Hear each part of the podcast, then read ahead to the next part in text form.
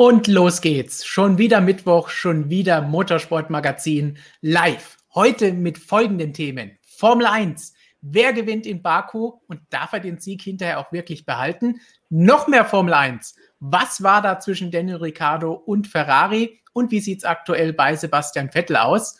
Und alle anderen Rennserien. Wir beantworten eure Fragen, packen, wie ich mir habe sagen lassen, überragende Fun Facts obendrauf oder zumindest einen und schauen uns natürlich die neuesten Neuigkeiten vor dem Rennwochenende in Aserbaidschan an. Und damit hallo in die F1-Welt. Servus, liebe MSM-Freunde. Hallo Flo.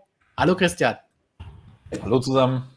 So, dann wollen wir doch mal schauen, wie es weitergeht in der Formel 1 und natürlich hier heute in unserem Stream. Wie immer, zwei Kollegen hier mit dabei. Christian, du ersparst dir diesmal die Reisestrapazen nach Baku. Was bedeutet MSM Live statt Aserbaidschan? Guter, guter Tausch, oder? Mm, Sage ich jetzt nichts zu. ähm, na, ich muss sagen, Reisestrapazen definitiv dafür ist es ein guter Tausch. Für Aserbaidschan, das will ich jetzt so nicht sagen, denn der Grand Prix ist tatsächlich, also ich weiß noch, als, als ich das erste Mal gehört habe, dass die Formel 1 in Aserbaidschan fahren soll, da habe ich mir gedacht, oh Gott, was will man denn da? Aber dann war ich mal dort, dann fand ich die Stadt Baku ganz cool und die Strecke ist ja auch nicht gerade schlecht. Gibt auch oftmals spektakuläre Rennen, also da wurden wir doch positiv überrascht von der ganzen Geschichte. Und was gefällt dir sonst noch so am anstehenden Rennwochenende? Hast du uns was mitgebracht? Ich habe euch einen Fun Fact mitgebracht. Ähm, Ganz bescheiden ja, hast du gesagt, überragenden Fun Fact. Ja, ich weiß nicht, ob, ob der für alle so überragend ist, aber für diejenigen, die schon länger bei diesem Stream dabei sind, die werden sich vielleicht noch an Pablo erinnern, an Stefan Vornbäumen, unseren, unseren Bildergott. Und der Fun Fact hat was mit ihm zu tun. Wisst ihr, was heute vor 25 Jahren war? Sicherlich irgendwas mit Nescas. Nee. Heute vor 25 Jahren äh, war Schumis erster Sieg im Ferrari in ähm, Barcelona, dieser legendäre Regensieg. Und eigentlich hätte Stefan Vornbäumen dabei sein sollen als Fan, denn er war mit Freunden auf Malle und wollte einen Tagesausflug nach Barcelona machen. Dann war ihnen aber die Wetterprognose für Barcelona zu schlecht und dann haben sie gesagt, nee, fahren Sie nicht hin, schauen Sie am Fernsehen. Und dann haben sie dieses legendäre Rennen verpasst. Deswegen heute mein Funfact, Stefan Vornbäumen, wie er lieber auf Malle gechillt hat, wahrscheinlich am Ballermann einmal saufen war oder was auch immer, ähm, statt diesen legendären Sieg von Michael Schumacher live zu erleben. Das, das gibt ihm heute zutraut. vielleicht noch ein bisschen Aufschwung, dass du das jetzt so zum Besten gibst, nachdem heute sein Laptop einfach nicht mehr anging. Übrigens, wenn ihr euch fragt, woher ich das weiß, wir hatten vor vielen Jahren inzwischen, zu, als Schumi seinen zweiten Rücktritt verkündet hat, hatten wir einen Artikel ähm, auf Motorsportmagazin äh, über die besten Erinnerungen der Redaktion an Schumi und so weiter. Und da hat halt jeder was dazu geschrieben und von Stefan Vornbäumen kam diese Geschichte. das ist stark. Flo, hast du auch so eine schöne Schumacher-Geschichte oder noch besser? Du musst ja gar naja, nicht zuschauen. Heute fährst du sogar Rennen. Achso, ja, ich fahre nachher noch Porsche Cup, aber das ist, das ist nicht so wichtig. Ähm, mein Fun Fact, nachdem wir das ja letztens in Monaco gar nicht aufgenommen haben, jetzt habe ich schon so ein bisschen verraten, dass es in Monaco stattgefunden hat. Aber wisst ihr, wann das letzte Mal ein Formel-1-Rennfahrer ohne Boxenstopp, also ohne anzuhalten, auch nicht rote Flagge, Lance Stroll, Monster oder so, ein Rennen durchgefahren ist? Ohne einmal anzuhalten. Start und dann bis ins Ziel. Uh. Ähm, Monaco 97? Ja, schon gut. Ähm, ich habe ich hab das Rennen tatsächlich das letzte Mal gesehen noch. Ah, uh. ja, dann müsstest du eigentlich wissen. Ich, ich weiß aber jetzt nicht mehr, wer es war. Ich kann mich nur noch daran erinnern, dass die ganze Zeit so gerätselt wurde, ja, schafft das durchzukommen, schafft das nicht durchzukommen ohne Stopp. War es äh, Fisi Keller? Nee, es war Mika Salo. Ah, okay. Ja, stimmt. Das war ja, bevor er dann bei Ferrari war, sein erst sein, sein einziges Punkteresultat, wenn ich mich recht entsinne. Ja, P4 ich weiß nicht, war, war das, oder? War das sein hm? bestes Resultat auf jeden Fall bis dahin? Äh, Fünfter ist er geworden. Oh, Fünfter, okay. Also, ja, auf jeden Fall, das war das letzte Mal, dass einer durchgefahren ist. Werden Habt wir zumindest gelernt? regulär so schnell nicht mehr erleben. Eher nicht. Was, was wir aber erleben, ist natürlich, was ihr im Chat zu sagen habt und auf alle Fragen und Meinungen achtet natürlich auch diesmal wieder Gigi. Ja, ich mache das Triple dieses Mal komplett. Und nachdem ich letztes Mal gesagt habe, seid lieb und mir dann doch den Krieg gewünscht habe, bitte ich euch dieses Mal wirklich nur lieb zu sein, weil es hat mich leicht traumatisiert. In der MSM-Familie sind doch nur liebe Zuschauer, oder? Absolut, absolut. Aber ähm, ja, manchmal ist zu viel Liebe halt auch doch nicht so gut. Gut, dann achte du darauf, wie lieb alle im Chat sind, um welche lieben Fragen und Meinungen sie haben, denn nach den kommenden drei News werden wir von dir hören, was da alles los war, was gefragt wurde und welche Meinungen zu dem, was wir hier diskutieren, angefallen sind. Das heißt, bis gleich. Bis gleich. Und wir gehen dann doch gleich mal über zu unserem ersten Thema. Und da basieren wir auf einer News, die ihr bei uns auf unserer Webseite lesen konntet und in der Stefano Domenicali darüber gesprochen hat, was denn dieses Jahr vielleicht noch kommen könnte, nämlich die Sprint Qualifyings, keine Rennen. Müssen wir ja ganz vorsichtig und langsam sprechen, bis wir uns daran gewöhnt haben. Und da hat er auch darüber gesprochen, dass man vielleicht bei diesen Rennwochenenden zusätzliche Bonuspunkte vergeben könnte, wenn jemand die Pole am Freitag, das Sprint Qualifying am Samstag und den Rennsieg am Sonntag holt. Was haltet ihr von so einer Idee, bevor wir noch tiefer einsteigen? Willst du zuerst abrotzen oder soll ich? ähm, mach du zuerst. Ja, also ich finde, das ist so ein bisschen so Tropfen auf den heißen Stein. Also ich weiß nicht, was das soll. Wir haben jetzt das Punktesystem ja seit 2010 oder 11, wo halt eh relativ großzügig Punkte vergeben werden. Und ich sage mal so, dieses schnellste Runde-Ding, das finde ich, hat sich jetzt nicht so bewährt, um darauf mal Bezug zu nehmen. Ich persönlich hätte das, den Bonuspunkt für die schnellste Runde dann gut gefunden, wenn jeder den haben kann. Weil du dann nämlich auch hinten im Feld die Leute siehst, die dann am Ende frischen Reifen aufziehen, ein bisschen rumballern und so, dann passiert da was. Aber dieses in den Top 10, ja, dann siehst du immer einer von den Top-Teams auf 5 und 6, geht dann rein, holt sich einen Reifen, macht das dann. Also das finde ich, ist nicht so, nicht so gelungen. Äh, wenn es dann geht, könnte man den Bonuspunkt eigentlich wieder abschaffen. Und ähm, ja, und jetzt da für sowas, ich meine, ja, das ist jetzt ein schneller Einfall, ja, du hast dieses neue Format, hast jetzt vielleicht drei, wie soll ich sagen, drei hochwertige hm, Sessions am Wochenende mit Qualifying, Sprint Qualifying und Rennen.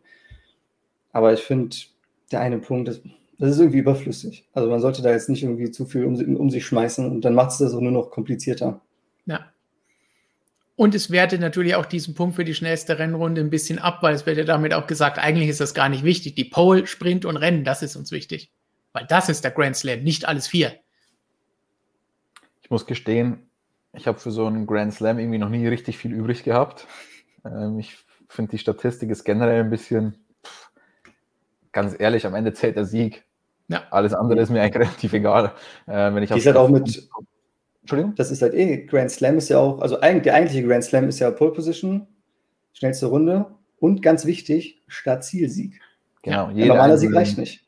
Ja, also aber, normaler Sieg ist nur Hattrick. Also. Und dieses Siegen mit jeder einzelnen Runde geführt und so weiter, das ja. ist halt für mich irgendwie Pillepalle, ganz ehrlich, weil du hast unterschiedliche Heute, Stops und so weiter und dann ist es einfach nicht in der Kontrolle des Fahrers, außer du hast natürlich eine Situation, wo du dann einfach die Top-Teams wieder so weit vorne wegballern hast, dass sich die sofort einen Stopp erlauben können, was auch immer. Und dann ist es eigentlich nur noch irgendwie, wie es halt der, der Zufall oder der Rennverlauf will, wer wann in die Box geht und so weiter. Also deswegen ja finde ich dieses Grand Slam immer ein bisschen, ein bisschen albern. Generell dieses Punkte um sich schmeißen.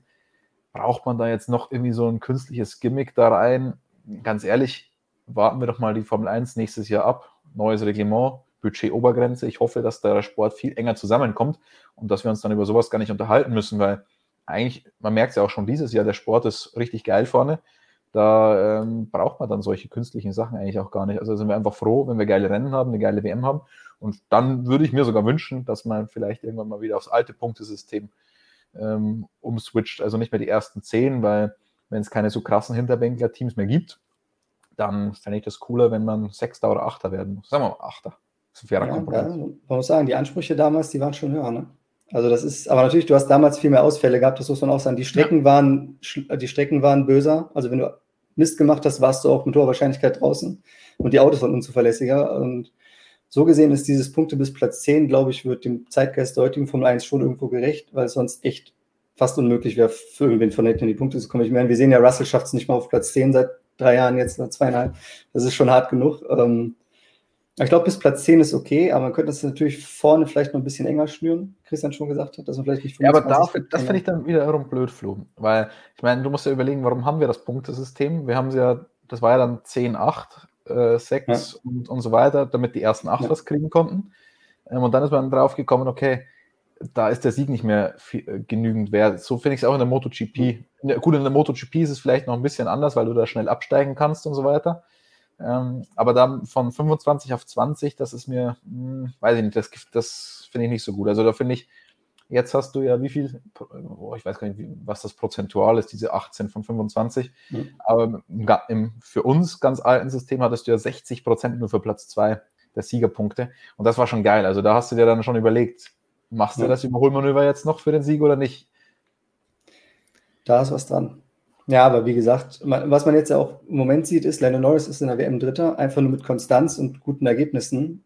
Und ähm, da brauchst du erst recht keinen Bonuspunkt, wenn du siehst, dass der Fahrer auch so nach vorne kommt. Ich meine, natürlich ist das auch, des, aber das ist halt des Versagens geschuldet von anderen Fahrern. Das ist nun mal so, wenn Perez einen Imola wegschmeißt, wenn Bottas Fehler macht, wenn Mercedes Fehler macht, dann gibt es halt keine Punkte und dann ist Norris in der WM vor dem. Von daher, das ist, äh, man sieht, dass es funktioniert. Also du kannst die Punkte auch so holen, du brauchst keine Geschenke. Ja. Und ist vielleicht ein ganz guter Moment, um einfach nochmal drauf zu schauen. Jetzt, schnellste Runde, gibt es ja jetzt doch den Punkt schon seit einiger Zeit. Damals, als es ankam, waren wir eher skeptisch, was das Ganze ist. Wie ihr eben gesagt habt, so wirklich stört es jetzt keinen. Ja, ist schön. Manche machen das am Ende dann nochmal die, die, die neue Reifen holen, wenn sie den Vorsprung haben und fahren dann die schnellste Runde. Aber so wirklich bringt das Ganze nichts, weil der da am spätesten stoppt und das Ganze macht, bekommt den Punkt. Das ist nicht wirklich der Wettkampf, den man früher vielleicht gedacht hat, wenn man mit leichten Autos das ganze Rennen fährt und dann die schnellste Rennrunde gefahren ist, dann war das ein fairerer Zweikampf.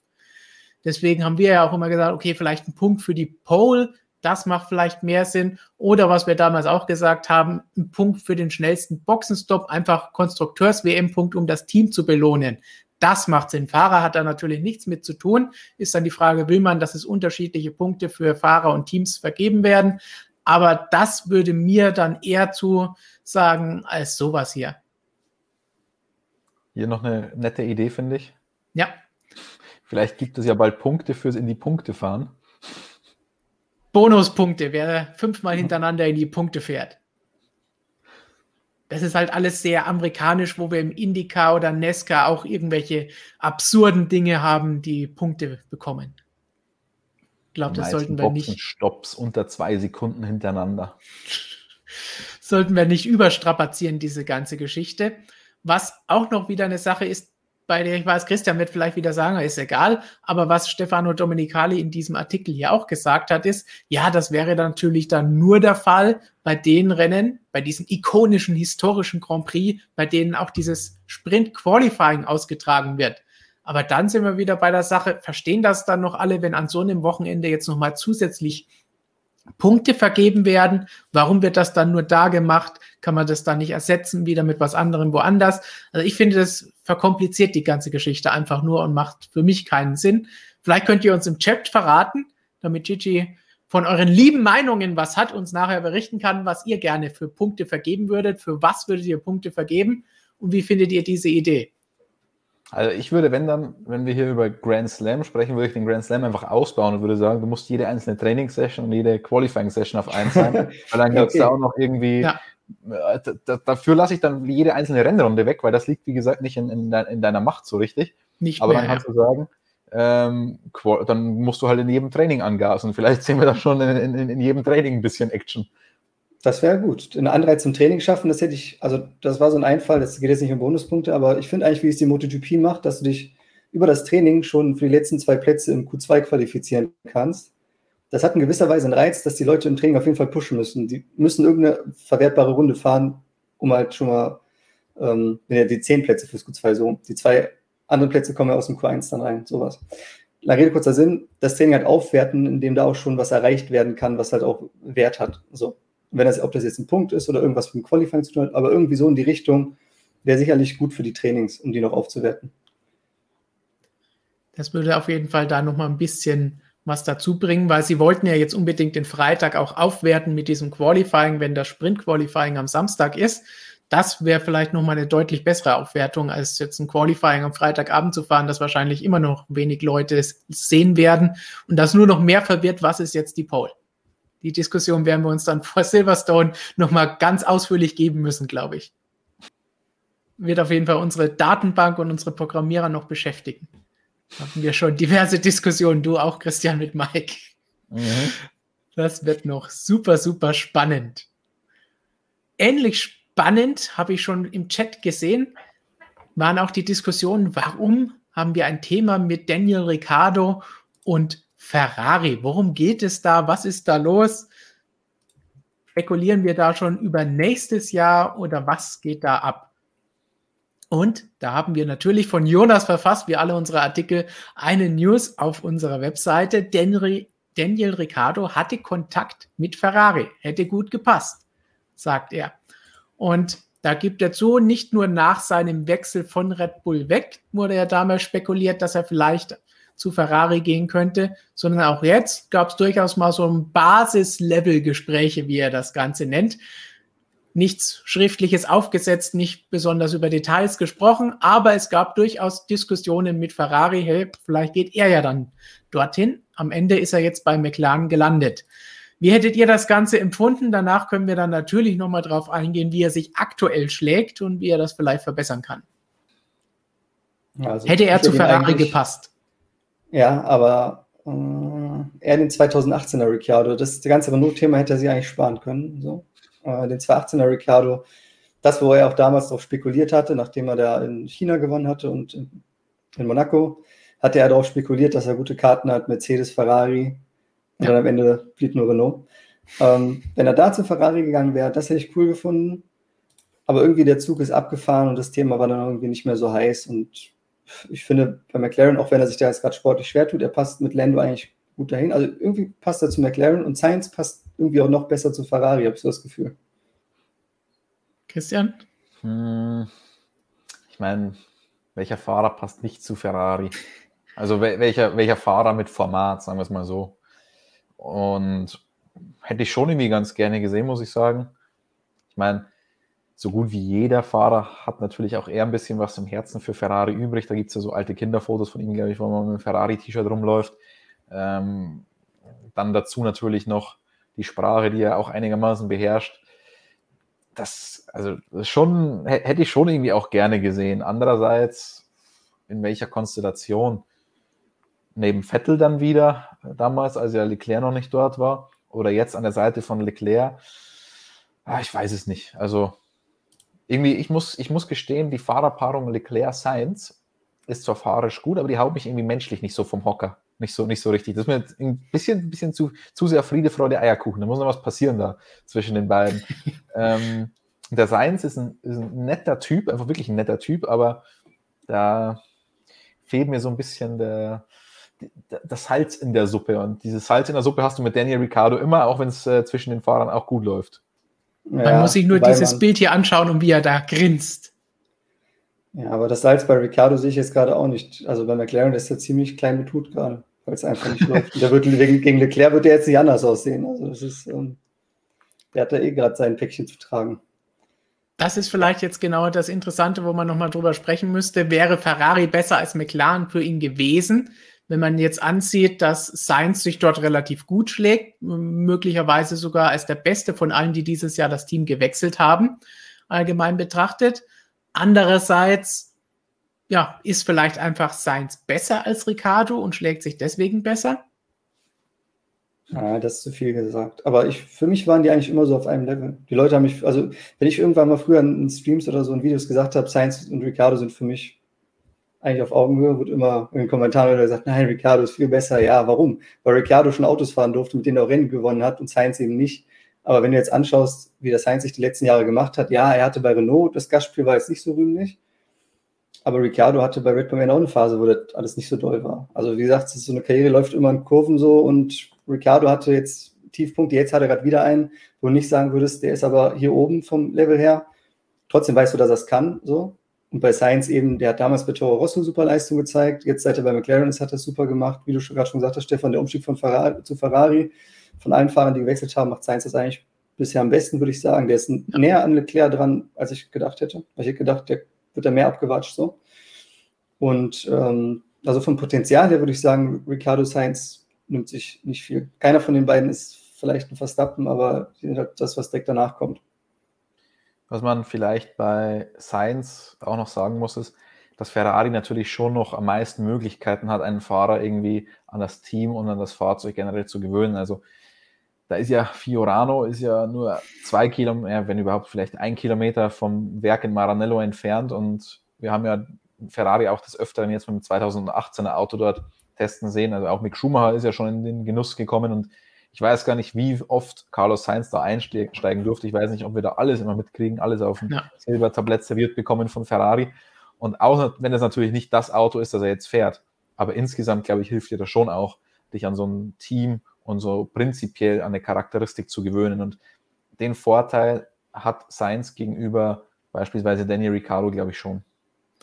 Nicht umsonst hat Renault letztes Jahr ja auch ihren Rookie Alonso bei den Tests eingesetzt. Es gibt ja einen Grund dafür. Es ist ja nicht nur, weil sie unbedingt Alonso jetzt hier toll den Namen haben wollten, sondern irgendwo muss man sich dann dann wohl doch auf das Team und die, die allgemeinen Abläufe und die Autos, die ja doch irgendwie verwandt sind, auch über zwei, drei Jahre hinweg eingewöhnen. Bei Mercedes würde man von der Diva sprechen, sich an die Diva gewöhnen, die irgendwo innen drin haust in diesem Auto. Da frage ich mich bei Alpine, ob die Diva jetzt das Auto ist oder der Fahrer? Aber ja, das ist jetzt, ich glaube, da, da zieht das Auto den kürzeren aktuell.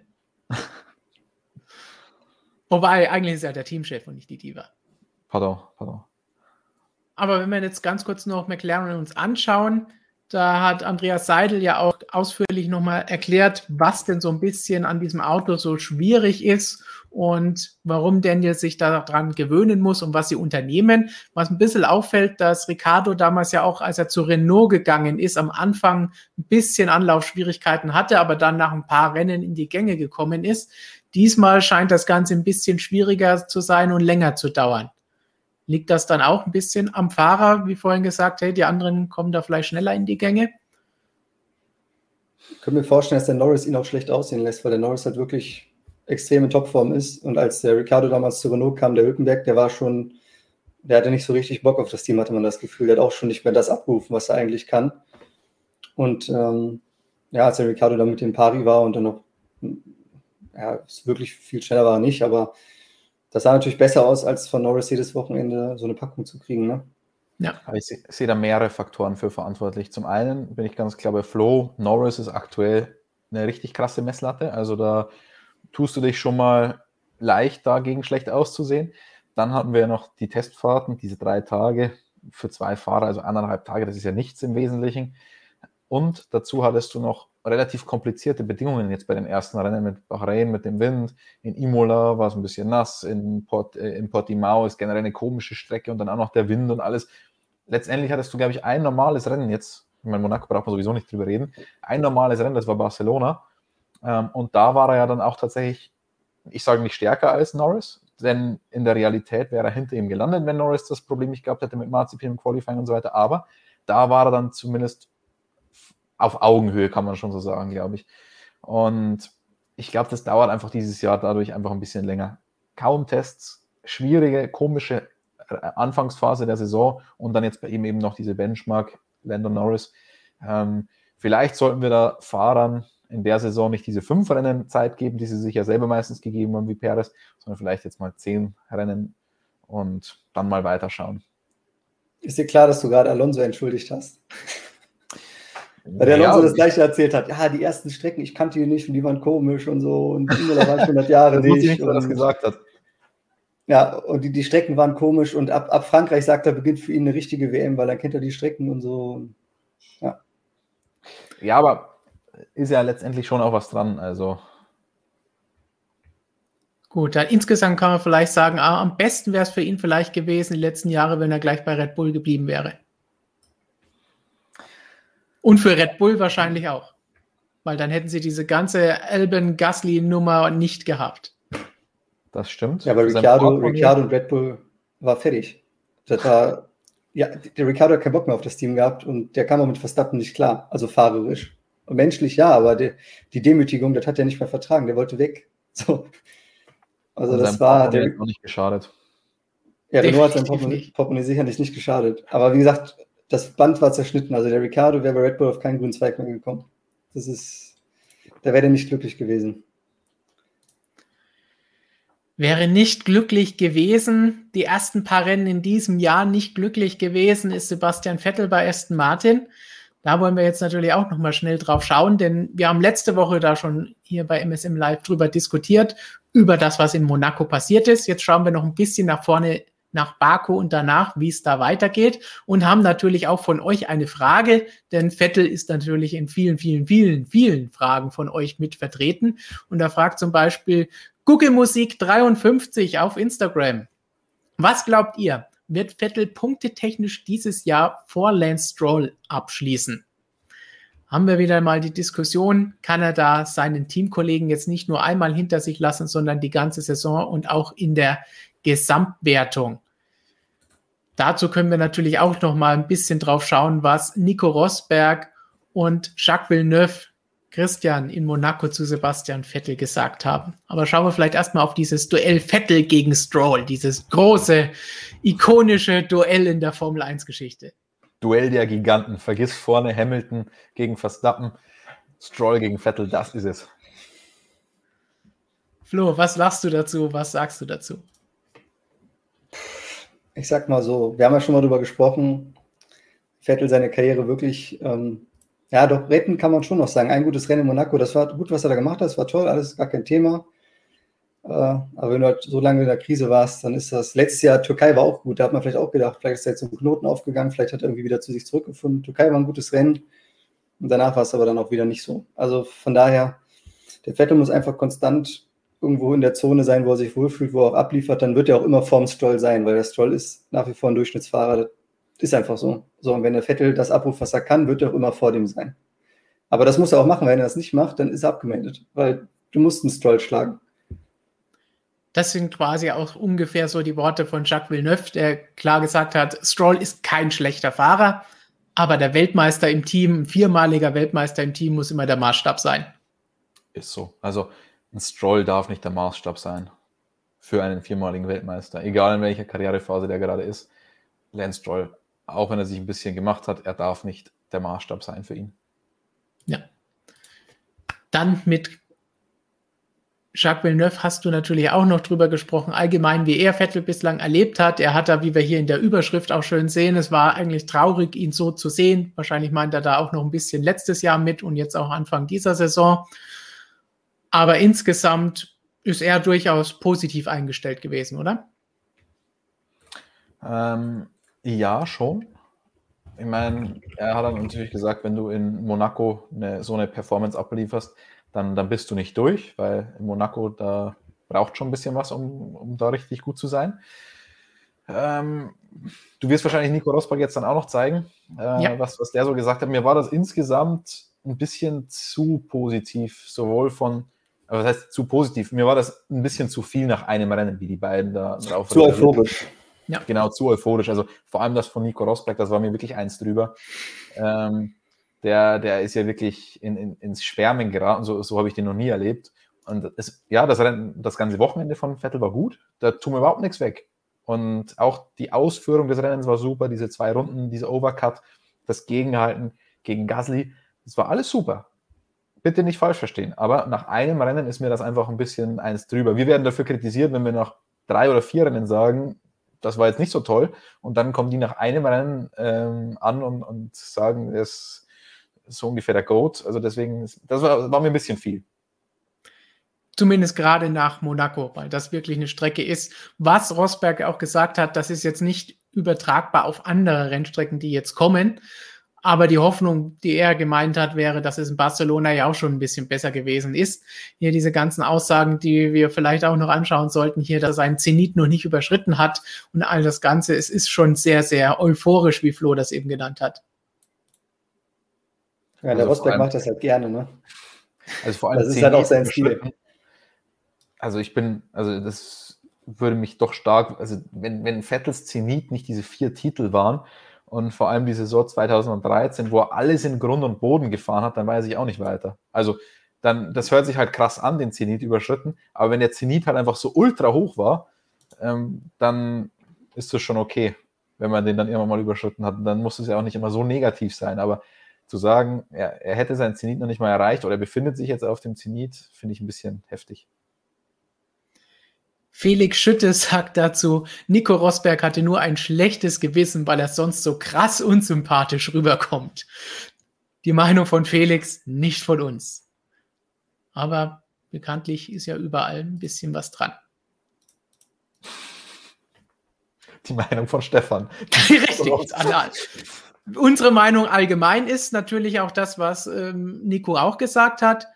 Die Strecke in Monaco ist nicht übertragbar, also abwarten. Ja, das ist also, ja. Aber das ist ja auch der, der, ganz witzige Punkt, den ich mit Sepp selbst, ich glaube, 30 Minuten vorher besprochen habe. Ist das übertragbar? Weil, ich meine, das ganze Auto ist anders abgestimmt und du fährst natürlich mit allen Flügeln, was nur irgendwie geht, auf dem, auf dem Auto drauf.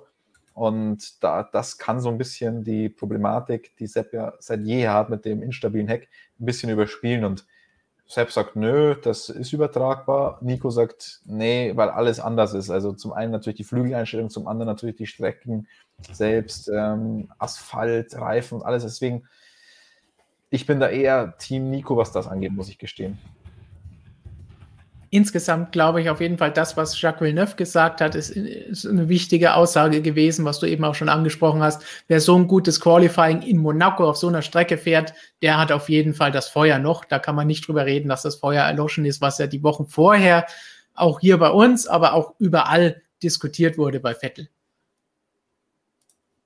Was vielleicht ein bisschen über die Maßen hinausgeschlagen hat, war auch, wenn ich so selbst in den britischen Medien dann Überschriften gelesen habe von Aston Martin, das Beste am Team ist Sebastian Vettel. Da habe ich mich dann schon gefragt, okay, äh, nach einem Rennen, das ist vielleicht jetzt selbst für Vettel-Fans ein bisschen übertrieben. Wir müssen mal gucken, ne? Baku ist ja so eine bekannte Strollstrecke. Ja. Das wird ja dann jetzt am Wochenende auch äh, interessant. Schreibt doch gerade einer der User. für, Moment. Dieses, für dieses, dieses Teamduell, über das wir angangs bei der Frage gesprochen haben, jetzt zumindest jetzt für ein Rennen, vielleicht nochmal umschlagen, was dann aber nicht wiederum bedeutet, dass plötzlich wieder alles im Keller ist, solange er nicht zehn Sekunden hinterher fährt. Machen wir vielleicht unser typisches Tippspiel. Was sagen wir? Stroll oder Vettel? Wer ist dieses Wochenende besser? Wer ist besser platziert? Auch gerne im Chat Vettel oder Stroll. Ich kann mir vorstellen, in welche Richtung das jetzt geht, aber schreib's doch mal rein. Dabei können wir überlegen. Ich glaube, als Baku sage ich echt Stroll. Das ist eine von den zwei Strecken, die er kann. Monster und Baku. Ja. also. Ja, deswegen, deswegen hätte ich wahrscheinlich auch tatsächlich auf Lens getippt im Chat wie erwartungsgemäß viele, viele Vettel und es fliegen die Zahlen hier nur so vorbei.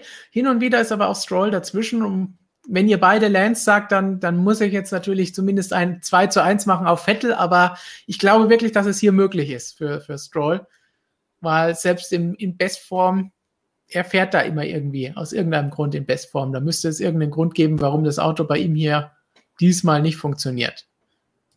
Oder er vielleicht mal anschlagen oder so, was ja in, auf einem Stadtkurs hin und wieder mal vorkommen kann. Packt man ja gerne mal, wenn man unten durchfährt, da so an der Seite. Auch Charles Leclerc hat es da schon erwischt. Gut, ich würde sagen, die meisten haben auf Vettel gestimmt. Ich hoffe, jetzt hat Gigi keinen Schleudertrauma bekommen, so wie der Chat hier gerade mit Vettel-Antworten durchgesaust ist. Denn wir wollen ja jetzt von ihr hören, was ihr zu sagen hattet zu den drei News-Themen, die wir eben diskutiert haben und was sonst so los war.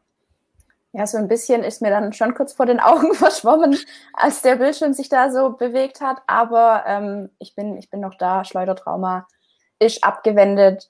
Und genau, dann schauen wir mal, was der Chat so zu sagen hatte. Ich würde es einfach der Reihe nachmachen. Ähm, Erstmal zum Grand Slam, zu den Bonuspunkten. Ja, es gibt einige Meinungen, die sehr konstruktiv sind. Es gibt einige, die weniger konstruktiv sind, wie es halt immer so ist. Also viele finden es unnötig, es muss nicht sein.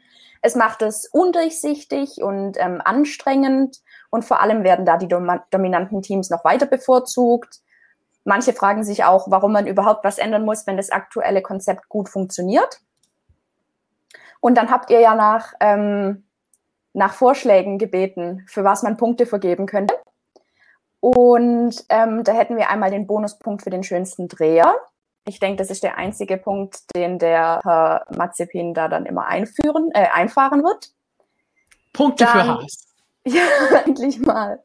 Ähm, dann gab es jemand, der meinte, es sollte Punkte geben für die, die keine Punkte haben, weil so sind alle glücklich. Fand ich eigentlich auch nicht ganz schlecht. Aber Das so ist würde so Fall- Leistungssport ein bisschen reinpassen. So Punkte für alle. Und keiner unglücklich ist. Dann kann niemand jammern. Dann ähm, ein Punkt für die beste Frisur. Ich frage mich bloß vor oder nach dem Rennen. Also bevor Ja, völlig egal. Antonio Giovinazzi würde diesen Punkt immer holen. Okay, okay, gut, dann wissen wir das jetzt schon. Ähm, Punktabzug fürs Mimimi am Funk. Das Ja. sind nur die Leute, die Lewis nicht mögen. Das hast jetzt du gesagt. Ähm, was hatten wir noch? Fahrer des Tages, ähm, wo aber die meisten dann gesagt haben, das wäre dann wahrscheinlich schwierig, weil dann halt generell der Fanliebling immer einen Punkt bekommt. Aber der Kommentator, ich glaube AIV hieß er oder sie, ähm, im Sinne von Most Positions Gained im Rennen oder besonders spektakuläre Überholmanöver. Aber das ist halt auch sehr objektiv dann wieder, die besonders Ja, spektakulären. Überholmanöver. Aber Most Aber das mit Positions dem, Gained, ja, ja, das finde ich gut, mit dem Most Positions Gained. das hat jemand anderes auch noch äh, vorgeschlagen. Also das kam schon ein paar Mal vor. Hier habe ich jetzt noch was Gutes gefunden. Moment, wo ist es denn? Ah, ein Punkt für steife Heckflügel. Würde sich Toto drüber freuen. Oh, da, da hätte Mercedes ja die WM schon längst gewonnen, wenn es den Punkt geben würde. Weil der ist so steif, dass sie ihn ja noch flexibler machen könnten und in den Regeln sind. Das heißt, die hätten so viele Punkte die ersten paar Rennen jetzt bekommen. Keine Chance mehr. So, was gab es noch an Meinungen, Fragen zu unseren Ja, drei genau. Themen Wir bislang? gehen weiter zum Danny Rick. Und erstmal, ähm, Bruce McLaren kommt aus Neuseeland. Auckland ist in Neuseeland. Aber es liegt ja beieinander, weil es gab eine kurze Diskussion, ähm, woher denn der ähm, Bruce McLaren kommt und ob es nicht Australien ist und wo Auckland liegt. Das wollte ich einfach nur kurz dazu sagen. Dann ähm, Hat auch noch eine andere Formel-1-Verbindung. Zuletzt war dort America's Cup, wo ja auch vom Formel 1 Mercedes-Ingenieure mitgewirkt haben. Da weißt du mehr als ich. Tja, Ja, äh, das Ineos Einmal. heißt da immerhin schon komplett Ineos, in der Formel 1 noch nicht. richtig. Nur Also. in Großbuchstaben, wie es sich gehört. Danny Rick. Ähm, der Chat war sich relativ einig, dass Danny Rick gut zu McLaren passt und ähm, dass er wahrscheinlich zu gut gelaunt für Ferrari wäre. Da hätte er wahrscheinlich nicht mehr ganz so viel zu lachen, obwohl man muss auch sagen, obwohl es nicht so gut läuft momentan, ist er ja noch immer sehr viel am Strahlen. Ähm, ja, er selber hat ja gemeint, es wäre eine schöne Geschichte gewesen, aber der Chat glaubt es eher nicht so. Die, die finden äh, McLaren und Danny Rick sind schon ein gutes Match und das sehe ich auch so. Aber ähm, einige finden halt doch, dass er überbewertet wird oder dass ihm Grinsen keine Punkte einbringt, was ja auch, was ja auch stimmt. Aber äh, trotzdem hat er, glaube ich, so vom Großteil des Chats das Vertrauen. Mountain J77 schreibt, Danny Rick ist wie ein guter alter Diesel, der muss sich zuerst warm fahren. Und ähm, das denken ja relativ viele, beziehungsweise hoffen relativ viele, dass er sich dann irgendwann mal warm gefahren hat. In dem Zug gab es aber auch noch eine Frage von My Way. Ähm, könnte Norris nicht der neue Verstappen für Ricardo werden? Möglich. Wenn Also es so kann- kann weitergeht. passieren. Vor Saisonbeginn war ich da ja nicht so sicher. Da hatte ich nicht damit gerechnet, dass es so lange sich eingewöhnen muss und gedacht, nach dem, was Norris die letzten Jahre gezeigt hat, ist es gut, aber konstant, naja, mal schauen, muss er dieses Jahr beweisen. Aktuell hat er es bewiesen und da könnte es schwierig für ihn werden. Ob er dann zu Ferrari flieht, weiß ich nicht. Das glaube ich jetzt eher mal nicht, weil ähm, der Chat meinte dann auch, Science ist bloß Platzhalter für Mick.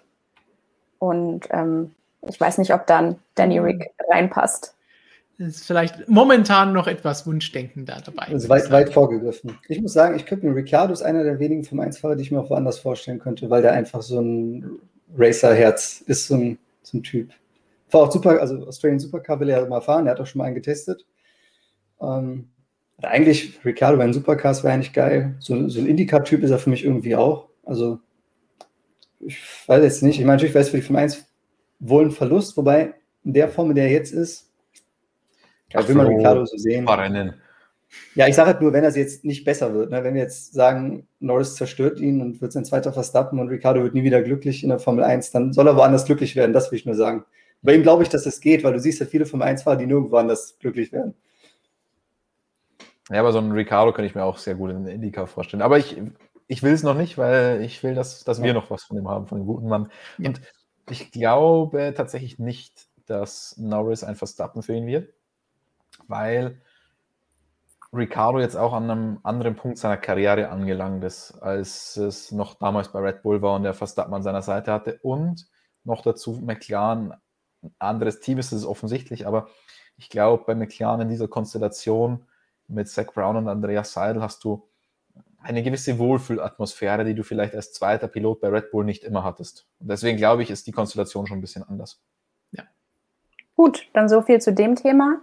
Ähm, wir schließen ab mit Vettel versus Stroll. Da gab es tatsächlich nicht viel zu sagen. Ich war ganz überrascht, weil davor haben sie sich fast geprügelt, damit ihre Zitate irgendwie noch mit reingenommen werden. Und bitte, Gigi, liest das vor. Und da waren sie dann irgendwie ein bisschen stiller. Ähm, da habe ich erstmal eine Frage, die jetzt nicht wirklich was mit Vettel versus Stroll zu tun hat, aber Vettel, ähm, ich habe den Namen leider nicht mitkopiert, aber jemand hat gefragt, hat Vettel aufgrund seiner Physis den anderen Fahrern gegenüber nicht einen kleinen Nachteil? Im Fahrerfeld ist er so ziemlich der schmächtigste. Ich finde ein nicht zu vernachlässigender Punkt. Ja, das spielt in der Formel 1 nicht so eine Rolle. Also die haben Servolenkung, das ist die dicken Arme und so brauchst du für die Autos nicht mehr. Die Zeit sind vorbei. Und du siehst auch, dass die anderen Fahrer, ja, da sind schon viele dabei, wo du sagst, Esteban Ocon, ja, also wenn wir jetzt ehrlich sagen, Vettel ist der schmächtigste, dann guckt euch Esteban Ocon an, dann werdet ihr was anderes sagen. Also, der kriegt es auch hin über eine Renndistanz und so. Also von daher, die Kraftausdauer, die ist da schon gegeben. Da brauchst du jetzt keine Oberarme wie Hulk Hogan haben oder so. Also ja, ich glaube, viel entscheidender ist der Nacken. Also was, ja. Also die Oberarme sind wirklich völlig hinfällig, bin ich ganz bei Flo. Und sonst ist es einfach der Nacken und generell die, die physische Konstitution, damit du dich halt, damit du halt das Rennen komplett durchhältst, ohne an Konzentration einzubüßen bei der ganzen Geschichte. Weil ja. körperlich ist es schon anstrengend, aber eben nicht in, in den Armen. Ja, es ist halt mental anstrengend und das sorgt halt auch den Körper aus. So. Aber muskulär ist, wie du schon sagst, der Nacken der einzige Bereich, der wirklich so krass belastet wird.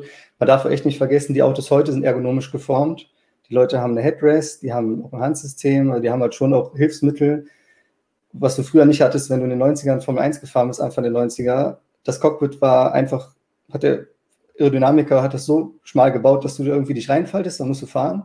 Du hast auch keine Kopfstütze, du hast keine Servolenkung und die Leute waren früher nach so einem Rennen deutlich mehr am Eimer als heute. Einfach weil, ich meine, jeder, der vielleicht schon mal ein Rennkart oder so gefahren ist, weiß, wenn du schlecht sitzt oder das nicht bequem ist oder so, wirst du so schnell wirst du so beansprucht körperlich, das ist ganz anders als die Autos, in denen die heute sitzen. Deswegen waren die Autos früher definitiv anstrengender zu fahren für die Fahrer. Körperlich. Also Gut. wir fassen zusammen, kein großer körperlicher Nachteil, wenn überhaupt. Sie trainieren sicherlich nicht alle ohne Grund, aber wie Christian sagt, es geht halt hauptsächlich um den Nacken, um diese ganzen Gehkräfte aushalten zu müssen. Baku ist da jetzt aber so gesehen im Vergleich zu Monaco auch deutlich weniger anspruchsvoll und physisch weniger fordernd. Das heißt, da wird es jetzt sicherlich keine Probleme geben. Gut, dann ja. haben wir gehört, dass alle lieb waren. Auf jeden Fall. Ich habe nichts zu beanstanden. Perfekt. Dann bleibt das hoffentlich weiterhin so, denn gleich wirst du uns nochmal berichten, wenn wir über unser Hauptthema gesprochen haben, was da die Meinungen und Fragen dazu sind. Ich bin gespannt. Bis gleich. Bis gleich. Und dann kommen wir natürlich jetzt zur großen Frage des anstehenden Rennwochenendes. Wer gewinnt in Baku beim großen Bereich von Aserbaidschan? Wie geht es an der Spitze aus im WM-Kampf mit Ferrari und Mercedes? Und kann Mercedes von seinem Rückschlag in Monaco sich zurückmelden und wieder vorne mitkämpfen? Da müssen wir zum Anfang einfach mal ganz kurz Tote Wolfs Standardspruch bringen, Christian. Du weißt, es ist, gehört einfach dazu, dass diese schwachen Tage die sind, an denen das Team am meisten lernt und die die Gegner irgendwann fürchten sollten, werden und müssen. Und da hatten wir auch einen schönen Artikel dazu bei uns auf der Webseite. Wenn wir nämlich ein bisschen auf die letzten fünf Problemfälle und schlechten Tage von Mercedes zurückgeschaut haben. Ich glaube, Steini hat das Ganze gemacht.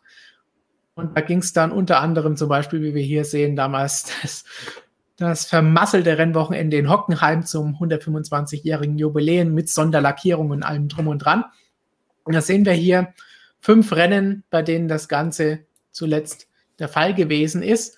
Und in fast allen haben sie sich beim nächsten Mal mit einem Sieg oder zumindest mit einem zweiten Platz zurückgemeldet. Nach Österreich 2018 gab es den zweiten Platz und in den kommenden sieben Rennen sechs Siege. Deutschland 2019, wo es nur zwei Punkte gab, gab es danach in Ungarn einen Sieg. Brasilien 2019 danach einen Sieg in Abu Dhabi. Dann Bahrain gab es danach ein Doppelpodium, wenn auch keinen Sieg. Jetzt ist die Frage, wie geht es nach Monaco 2021 weiter? Toto Wolf, wie wir ihn kennen als Tiefstapel, Tiefstapel Toto, hat jetzt schon wieder gesagt, Red Bull ist der Favorit und ah, diese Strecke liegt unserem Auto eigentlich auch schon wieder nicht. Was haltet ihr davon? Wenn es nach Mercedes ginge, würde keine Strecke dem Auto liegen, oder? Ich glaube auch. Langsam hat man das Gefühl. Ja, irgendwas finden die immer. Also Sagen wir so. Das, bei Mercedes muss man sagen, das glaubt man immer erst, wenn man sieht, man hat ja auch am Freitag in Monaco gesagt, ja, ja, komm, bla bla bla. Am Samstag fährt Hamilton vielleicht eh wieder auf Pole. Okay, ist nicht passiert, da haben sie wirklich mal recht gehabt. Da, waren, da war Red Bull eigentlich äh, die Drama Queen die, Queen, die am Freitag schon gesagt, oder Donnerstag muss man ja sagen, in Monaco, gesagt hat, oh, das Auto ist so schlecht, wir wissen gar nicht, was wir machen sollen. Also Max vor allem. Und dann lief es doch besser. Also das war eigentlich äh, ein bisschen Rollentausch da habe ich bei Mercedes erwartet, dass sie dann zurückkommen. Und da wurde es dann tatsächlich, zumindest bei Hamilton nichts. Bottas, muss man ja sagen, war ja, das war ja okay. Können wir uns vielleicht erstmal darauf einigen, dass wir schon davon ausgehen, dass sie wieder zu ihrer Normalform zurückkehren und vorne mitfahren werden? Mit beiden Autos. Ich wäre stark, sehr, sehr stark überrascht, wenn Lewis Hamilton wieder auf Position 7 ins Ziel kommen würde bei einem einigermaßen normalen Rennverlauf. Also ähm, ich würde bei normalem Rennverlauf sehr, sehr viel Geld auf zumindest ein Podium von Lewis Hamilton setzen. Ähm, wer von den beiden dann wirklich Favorit ist, also ich, meine, ich sag mal so, um das jetzt zu konkretisieren, die beiden werden da vorne wieder in ihrer eigenen Liga fahren, Red Bull und Mercedes. Ja. Ferrari wird da nicht mehr mitmischen. Ähm, ja, McLaren hat eigentlich mitgemischt, also was, was die reine Performance angeht. Hm, von dem her, es wird wieder ein Zweikampf der Teams da vorne, dann müssen wir leider den Perez da schon ein bisschen aus der Gleichung mit rausnehmen. Das heißt, es sind noch drei Fahrer, die da am Podium landen werden, höchstwahrscheinlich. Ähm, und dann ist es der Red Bull oder ist es der Mercedes? Keine Ahnung. Also kommt natürlich dann auch darauf an, mit welchem Flügel der Red Bull fährt. Ähm, ich habe jetzt gerade noch erfahren, die Tests die verschärften Tests gelten, also aktuell, aktueller Stand weiterhin ab Frankreich, aber die FIA will schon die Sticker jetzt in äh, Baku einführen. Sticker sind diese kleinen Markierungen hinten am Heckflügel, weil wir haben ja gesagt, es wird nicht mehr nur über, die, äh, über diese Tests in, in der FIA-Garage getestet, ob die Heckflügel stabil genug sind oder nicht, sondern auch die Kameras, die nach hinten ausgerichtet sind, können ja eine Verformung feststellen, wie es dann auch in der Realität ist. Um diese Verformung aber einigermaßen genau erfassen zu können, muss man da kleine Sticker anbringen, quasi zur Orientierung für die Kamera, weil diese Gitternetze und so, die man da mal eingeblendet sind, sieht alles schön und gut, aber ist nicht so gut wohl wie diese kleinen Sticker, die da angebracht werden. Sieht man ja bei den Teams auch oftmals, ähm, wenn die den Frontflügel testen, wie stark sich der verbiegt, haben die auch nochmal Kameras hingerichtet und haben dann irgendwie so ein so ein Karo-Muster drauf, wenn man dann einfach genau sieht, wie stark verbiegt sich da was. Und das äh, ist jetzt schon ab Baku-Pflicht, dass man diese Sticker anbringt und vielleicht hat ja da das ein oder andere Team auch ein bisschen Angst, auch wenn die Tests an sich bestehen bleiben, aber wenn das dann sehr, sehr offensichtlich wird, was man da macht, vielleicht geht man dann auf Nummer sicher und baut doch einen Flügel drauf, der einigermaßen seine Form behält, auch bei hohen Geschwindigkeiten. Also ich glaube, das wird schon noch ein großes Thema, weil halt die Strecke in Baku die ist, auf der das Ganze am meisten bringt von allen, weil ich habe diese 2,2 Kilometer Vollgaspassage und wenn sich da mein Heckflügel ein bisschen absenkt oder ein bisschen äh, waagrechter stellt, dann ist das schon ein enormer Vorteil. Und weil ich ja auf der anderen Seite dann auch sehr, sehr viele schnelle und langsame Passagen habe, also schnelle Passagen im Sinne von, wo ich auch Downforce brauche. Und wenn Red Bull da tatsächlich dann auf diesen Flügel verzichten muss, glaube ich, kann das schon einiges ausmachen. Machen wir doch, bleiben wir mal bei diesem Protest- und Flügelthema, bevor wir wieder zurück zum Sportlichen kommen, um das ganze Thema mit was Positivem abzuschließen. Bleiben wir noch ein bisschen in dem Paragraphendschungel. Da haben wir nämlich von Professor Dr. Racer Vielen Dank für diese Frage, der erstmal hier alle in der Runde grüßt und alle MSM-Freunde. Wenn man jetzt schon über Disqualifikationen und Proteste redet, kann man die Regeln nicht vor dem Wochenende so klarstellen, dass es eben nicht zu Protesten kommt. Wäre schade, wenn der Grand Prix so beendet wird. Denn da schwebt ja noch so ein bisschen diese Drohung oder Ankündigung oder ja, das könnte passieren von Toto Wolf, auch aus der Vergangenheit mit im Hintergrund. Und insgesamt, wie du eben gesagt hast, ist es ja noch nicht verpflichtend. Vielleicht schreckt es ab, vielleicht aber auch nicht. Aber genau der Punkt, den Professor Dr. Racer da gebracht hat, ist, glaube ich, genau das, was Toto Wolf und Andreas Seidel mit ihrer Drohung bezwecken wollten ähm, die vier dazu bewegen, das Ganze jetzt doch schon für Baku einzuführen und nicht erst bis Frankreich warten, weil natürlich die vier am wenigsten Interesse hat, sich da auf einen Rechtsstreit einzulassen, der möglicherweise vor dem ähm, ICA, vor, also vor dem International Court of Appeal endet. Das will niemand. Und ich glaube, deswegen haben die schon so ein bisschen angedroht. Wir können uns das gut vorstellen. Ob es dann letztendlich so weit kommen wird, ich weiß es nicht. In der aktuellen Situation würde ich es gar nicht mal so ganz ausschließen. Erst dachte ich, das ist nur eine Drohung. Dann habe ich mir habe ich mir mal drüber nachgedacht, wie es eigentlich jetzt vor allem zwischen Mercedes und Red Bull abgeht, auf allen Ebenen. Ja, und wenn man, da noch, hoch. wenn man da noch ein bisschen was reinbringen kann, wird das vielleicht dem Toto auch ganz gut Spaß machen. Andererseits hat ja dann Red Bull schon angekündigt, dann kommen sie mit dem Frontflügel an und so weiter. Also das, das kann ich mir witzig vorstellen. Aber die vier hat es halt jetzt offenbar nicht vor Baku gemacht. Hm, ich bin da im Team Seidel und Wolf, es kann nicht so schwer sein, so einen Heckflügel zu versteifen. Und es ist deutlich schwieriger, den so zu konzipieren, dass er sich so verbiegt, wie er sich verbiegt, als den dann zu versteifen. Das kann keine große Sache sein. Ähm, wenn Christian Horner dann mit dem Gewichtsargument kommt, dann ist es für mich Pillepalle, weil erstens ist das nicht so dramatisch, was man da versteifen müsste. Und zum anderen, naja, es sind halt Regeln, die du erfüllen musst. Und dann musst du halt da vielleicht mal mit einem kleinen Gewichtsmalus leben. Also so ist das halt dann nun mal. Ja. Und dann kommen wieder viele Leute, die jetzt sagen, das ist alles ähm, eine, eine Lex Mercedes und denen wird wieder geholfen und das durften sie behalten. Das dürft ihr bitte nicht vertauschen, das ist was ganz anderes. Ähm, das wurde auch im Vorhinein abgeklärt. Das war, das war einfach eine Grauzone im Reglement, die man ausgenutzt hat. Da geht es jetzt darum, Wort des Reglements, das geschriebene Reglement versus Sinn des Reglements. Und ähm, deswegen sind es zwei unterschiedliche Sachen. Das ist keine spezielle Hilfe für Mercedes, wenn die FIA da jetzt eingreift und das Ganze verschärft. Äh, und meiner Meinung nach hätte man das dann tatsächlich auch schon etwas früher machen können und müssen. Wenn wir uns das jetzt anschauen, vielleicht mal beginnen bei dir, Flo. Wenn ihr Teamchef wärt bei Red Bull jetzt, wo diese Frage im Raum ist. Würdet ihr euch davon in Anführungsstrichen einschüchtern lassen und einen weniger flexiblen Heckflügel für dieses Rennen, wo es am meisten bringt, aber noch erlaubt wäre, draufschnallen oder nicht?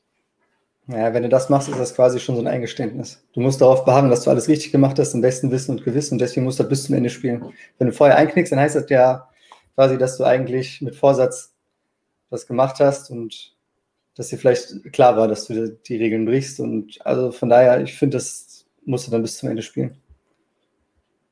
Und vor allen Dingen, wenn sie eigentlich davon ausgehen, dass sie in so einem knappen WM-Kampf dadurch einen Vorteil haben, der erlaubt ist, warum sollen sie ihn dann herschenken? So schätze ich jetzt mal Formel 1-Teams ein. Christian, siehst du das anders?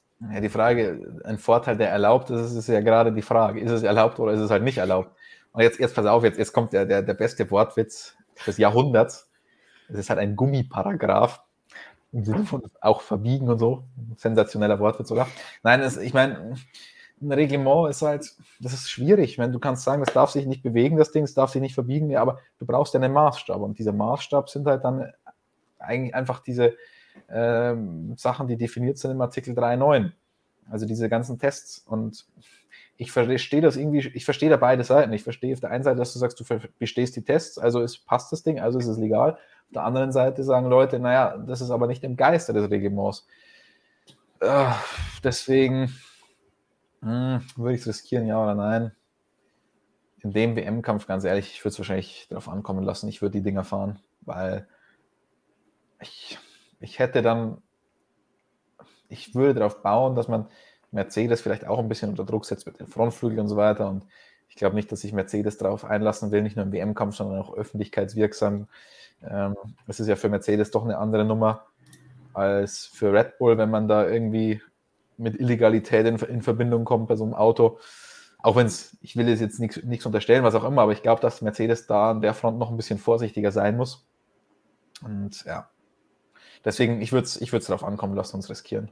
Als Erklärung, durch die Verbindung zu Mercedes-Benz, zu Daimler, dass da dann einfach heißt, wir wollen als Automobilhersteller nichts mit Betrug zu tun haben. Wir haben ja letztes Jahr im Fall Daniel abgesehen, was sowas passieren kann, wenn solche Begriffe durch die Schlag Schlagzeilen geistern, dann kann halt schnell so eine Entscheidung kommen, wie sie Audi damals gefeilt hat. Flo. Ja, ähm, was ich sagen muss, was Red Bull auch noch ein bisschen Sicherheit vielleicht in dem Fall gibt, ist, ich meine, die Formel 1 ist ein Produkt, das ist eine Show und das, was jetzt dieses Jahr stattfindet, ein WM-Kampf zwischen Red Bull und Mercedes, ist das Beste, was diesem Produkt passieren kann.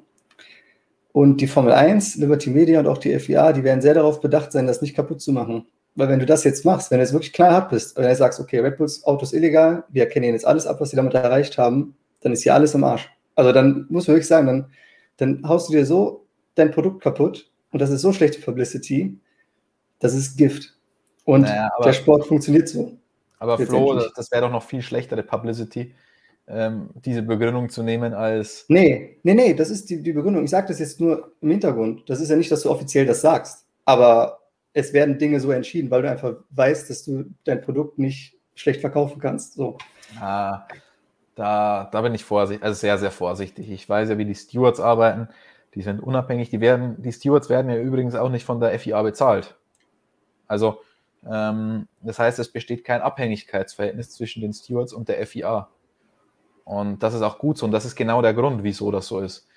Ähm, und solche Dinge sollen, nein, müssen unabhängig von. Sollen ist, aber sollen ist das richtige Wort, denn wir wissen, dass es halt nicht immer so ist. Die Welt funktioniert eben nicht so. Und also ich bin zum einen sehr, sehr optimistisch, was die Stewards angeht mit ihrer Unabhängigkeit und zum anderen dann bei den weiteren Instanzen also bei einem Berufungsgericht und so weiter auch ziemlich. Also ich sag ja, mal so, ja. ich habe in der Vergangenheit schon Fälle gesehen, wo klar war, dass so entschieden wurde, weil es einfach mit dem Reglement nicht vereinbar war und trotzdem aber im Sinne 99 Malaysia.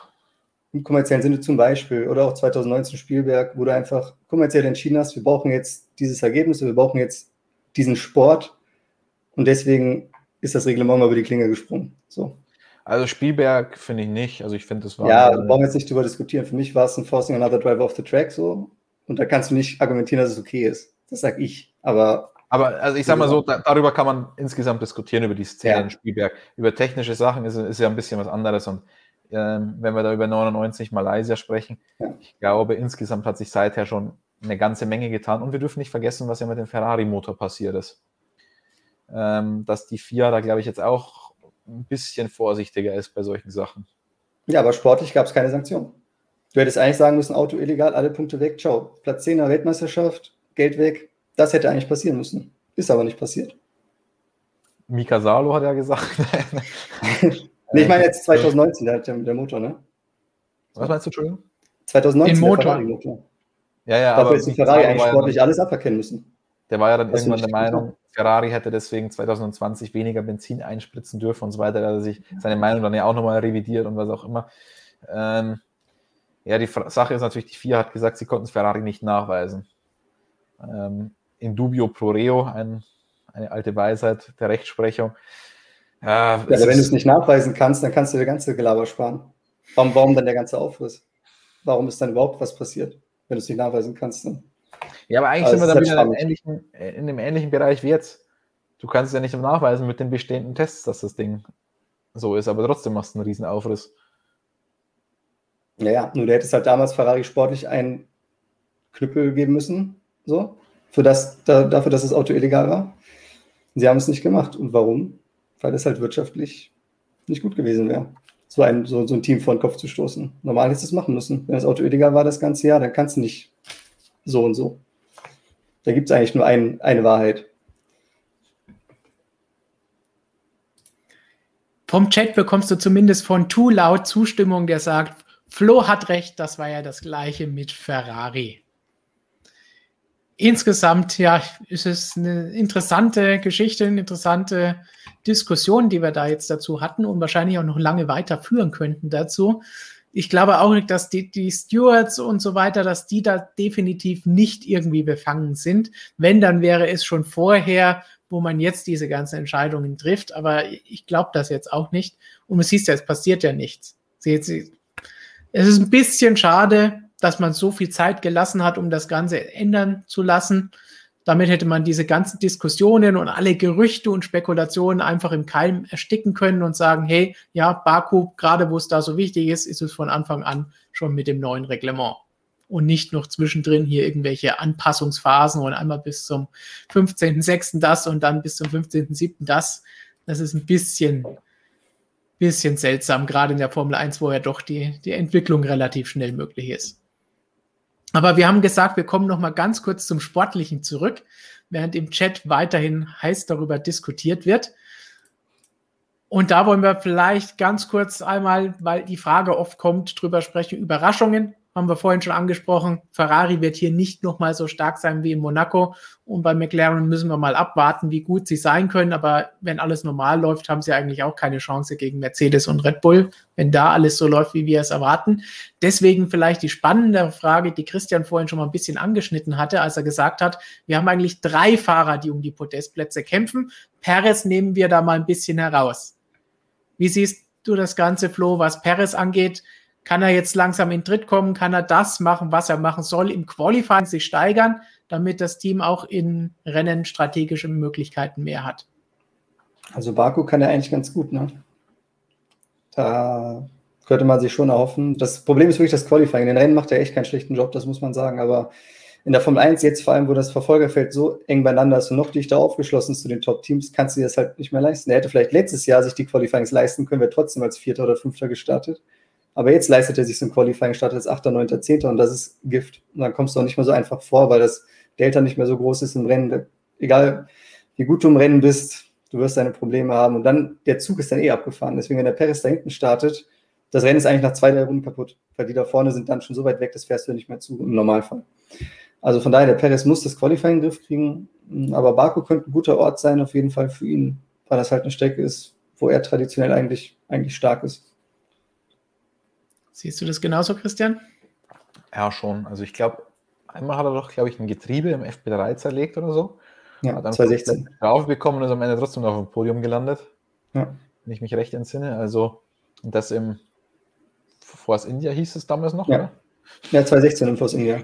Ähm, also, doch, der, der kann da schon. Also, der kann ja generell was, nicht nur in Baku, muss man auch dazu sagen. Das ist jetzt nicht das Lance Stroll-Phänomen, sagen wir es mal so dass der zwei Ausreißer hat und Baku ist einer davon. Ähm, aber dafür, da trumpft er schon noch besonders auf, traditionell in Aserbaidschan. Das heißt, ihr traut ihm beide zu, dass er dieses Wochenende auf jeden Fall deutlich weiter vorne starten wird und dadurch auch in diesem Kampf ein bisschen eingreifen kann, um wenn es noch nicht direkt mit der Position ist, einfach durch strategische Überlegungen. Ja, schafft er.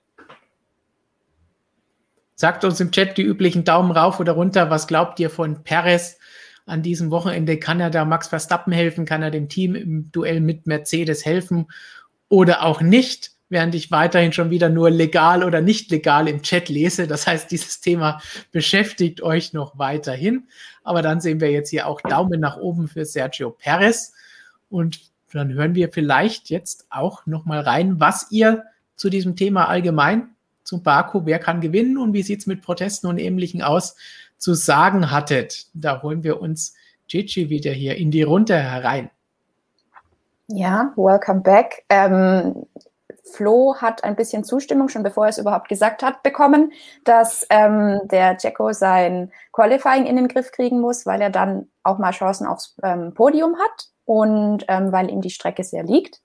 Also da kam Zustimmung vom Chat. Ähm, manche wünschen sich Regen, andere fragen sich, welche Wettervorhersagen da gelesen werden, weil nur schönstes Wetter vorhergesagt ist. Also Regenrennen stehen hoch im Kurs im Chat. Ähm, viele sehen dann aber auch wieder Hamilton auf dem Podium, weil Baku, weil die Strecke Mercedes mehr liegt.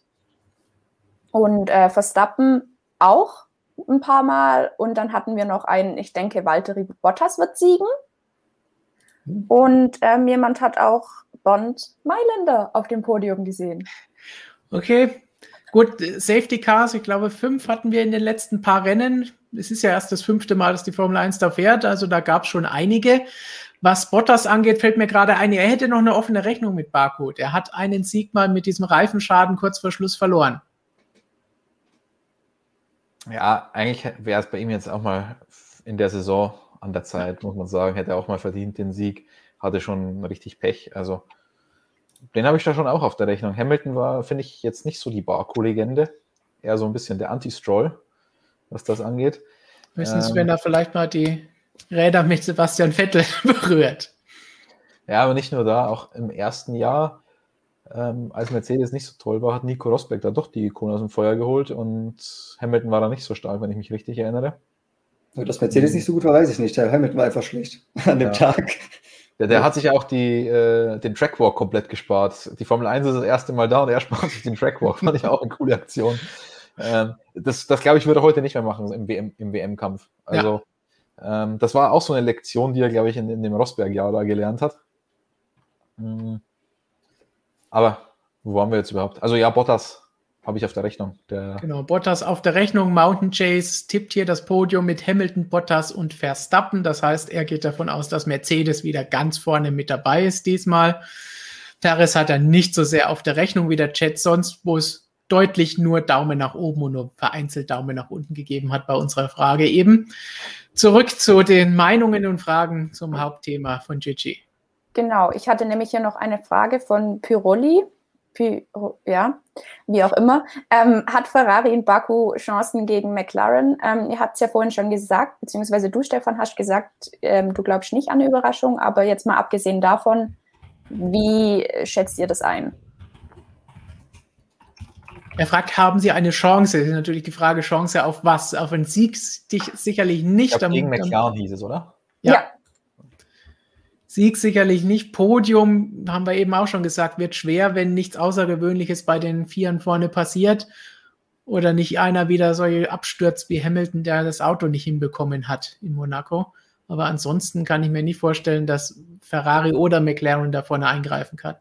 Ja, aber die Frage war, ob Ferrari eine Chance gegen McLaren hat, oder? So ja. oder? Ja. Hat es Stefan nicht gerade genauso gesagt? Ich habe ich hab Stefan jetzt so verstanden, nur nach ganz vorne. Ganz Chance. vorne habe ich jetzt gesagt, ja. ja, ja. Nee, gegen, gegen McLaren. Dann habe ich mich nicht klar. Also ich meine, da müssen wir vielleicht mal ganz kurz erklären, woher die Frage kommt, glaube ich, um, um das einmal kurz klarzustellen. Weil Ferrari halt die Stärke ganz klar in den Kurven und vor allem in den langsamen Kurven hat. Und da der McLaren eben nicht seine Stärke hat. Deswegen war Ferrari viel, viel stärker in Monaco als McLaren. Zuvor waren sie auf Augenhöhe, wenn nicht vielleicht McLaren ein bisschen stärker. Ähm, jetzt Baku wieder komplett andere Strecke als Monaco, deswegen die Frage, ob ähm, Ferrari eine Chance gegen McLaren hat. Also so würde ich das jetzt mal interpretieren. Dann können wir wahrscheinlich sagen, dass das von der Strecke her natürlich völlig anders ist. Mit langsamen Kurven gibt es einen Teil in der Altstadt, aber es gibt halt auch einen Teil mit sehr vielen langen Geraden. Ich glaube, da ist der Mercedes-Motor dann schon noch ein, ein, ganz guter Trumpf für McLaren gegen den, im Zweikampf gegen Ferrari. Wobei ich da auch ein bisschen gespannt bin, muss ich auch sagen, auf den Mercedes-Motor. Die hatten ja vor allem zu Saisonbeginn, ich weiß nicht, ob das immer noch so ist, so eine richtige Powerstrecke hatten wir jetzt dann eigentlich auch nicht mehr, aber so ein bisschen Probleme mit Clipping. Also das heißt, ähm, dass die MGUK am Ende der Geraden ausgesetzt hat. In Bahrain hatten wir das Problem vor allem. Und da bin ich jetzt sehr gespannt, wie das in Baku ist mit dieser 2,2 Kilometer langen Geraden, ob da Energie ein Problem werden könnte, also die elektrische Energie und ähm, ob da Mercedes ein Problem hat im Vergleich zu Honda und dann wiederum auch, wie sich der Ferrari da schlägt. Manche sagen ja, der Ferrari hätte schon das beste Energiemanagement. Es würde nur an der Power des Verbrennungsmotors äh, noch ein bisschen scheitern. Also da bin ich mal sehr gespannt, ob wir größere Unterschiede in Baku sehen werden. Gut, was gibt es noch an weiteren Meinungen aus dem Chat oder Fragen? Ähm, so Predictions zum Rennergebnis gab es jetzt nicht mehr so viele, oder so unterschiedliche. Ich habe hier noch ein paar Sachen zum ähm, Reglement mit, den, mit dem Geflügelsalat, wie Christian ihn ja manchmal bezeichnet. Wollt ihr die hören? Immer her damit. Alles, was ähm, mit Reglement zu tun hat, will Christian immer hören.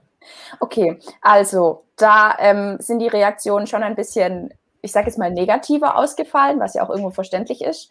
Da gibt es Leute, die sagen, dass es nicht so schwer sein kann, eine feste Regelung vor der Saison niederzulegen und nicht während der Saison ähm, irgendwas zu ändern.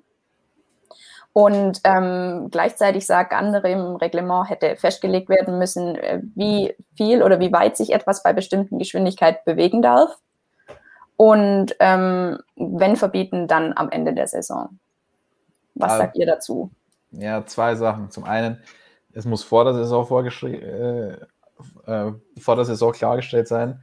Naja, es steht ja in Artikel 399 steht ja drinnen, dass sich diese Werte jederzeit ändern dürfen. Also steht ja explizit so drin. Das heißt, insofern ist es kein Problem meiner Meinung nach, weil es so schon drinnen steht. Und ähm, zum Thema, ja, es müsste doch drinstehen, bei welchen Geschwindigkeiten. Naja, die Geschwindigkeit, die kann ich aber nicht testen im Labor. Deswegen habe ich ja Kräfte. Und die Kräfte sind quasi stellvertretend für die Geschwindigkeit und sowas habe ich da drinnen. Also deswegen sehe ich da kein so großes Versäumnis der FIA. Und wie gesagt, das eine ist das geschriebene Wort und das andere ist der Geist des Reglements. Und das irgendwie so in Einklang zu bringen. Und ich kann die Tests immer, die Tests wurden in der Vergangenheit schon öfter verschärft. Jetzt haben wir dann festgestellt, man muss sie nochmal verschärfen. Und ich sehe da jetzt kein so großes Drama drin, muss ich gestehen. Flo, siehst du ein Drama? Noch nicht. Das hängt halt davon ab, wie das ausgeht. Ich meine, wenn sie es elegant lösen, dann wird es kein Drama geben. Wenn sie es nicht so elegant lösen, dann kann das schon sehr schlicht aussehen.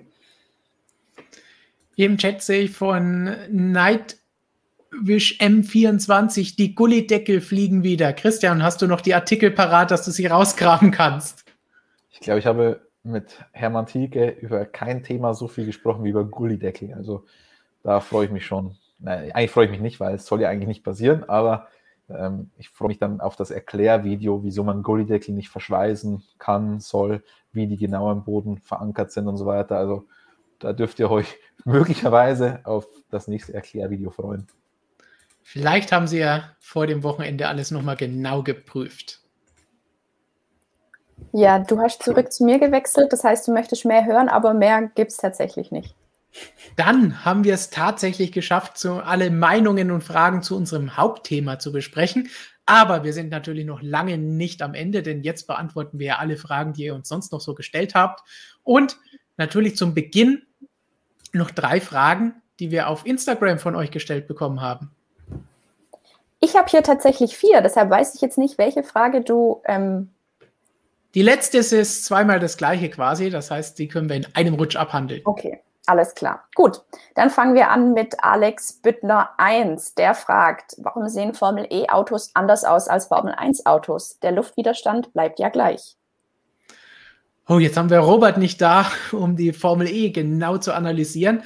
Aber ich glaube, er wird mir nicht den Kopf abreißen, wenn ich jetzt sage, dass die Aerodynamik an diesen Autos jetzt vielleicht auch nicht das ausgeklügelste an ihnen ist, oder? Naja, es sind Einheitschassis, also das heißt, an der Aerodynamik legen die Teams ja nicht mal Hand an, sondern das ist vom, vom Serien, von, von der Serie festgelegt.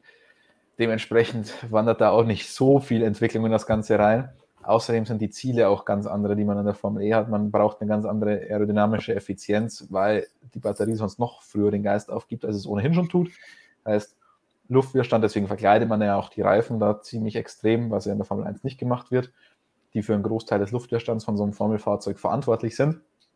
Und naja, Abtrieb hat so ein Formel E Bolide nicht besonders viel, außer man redet vom statischen Abtrieb, also das heißt von Gewicht.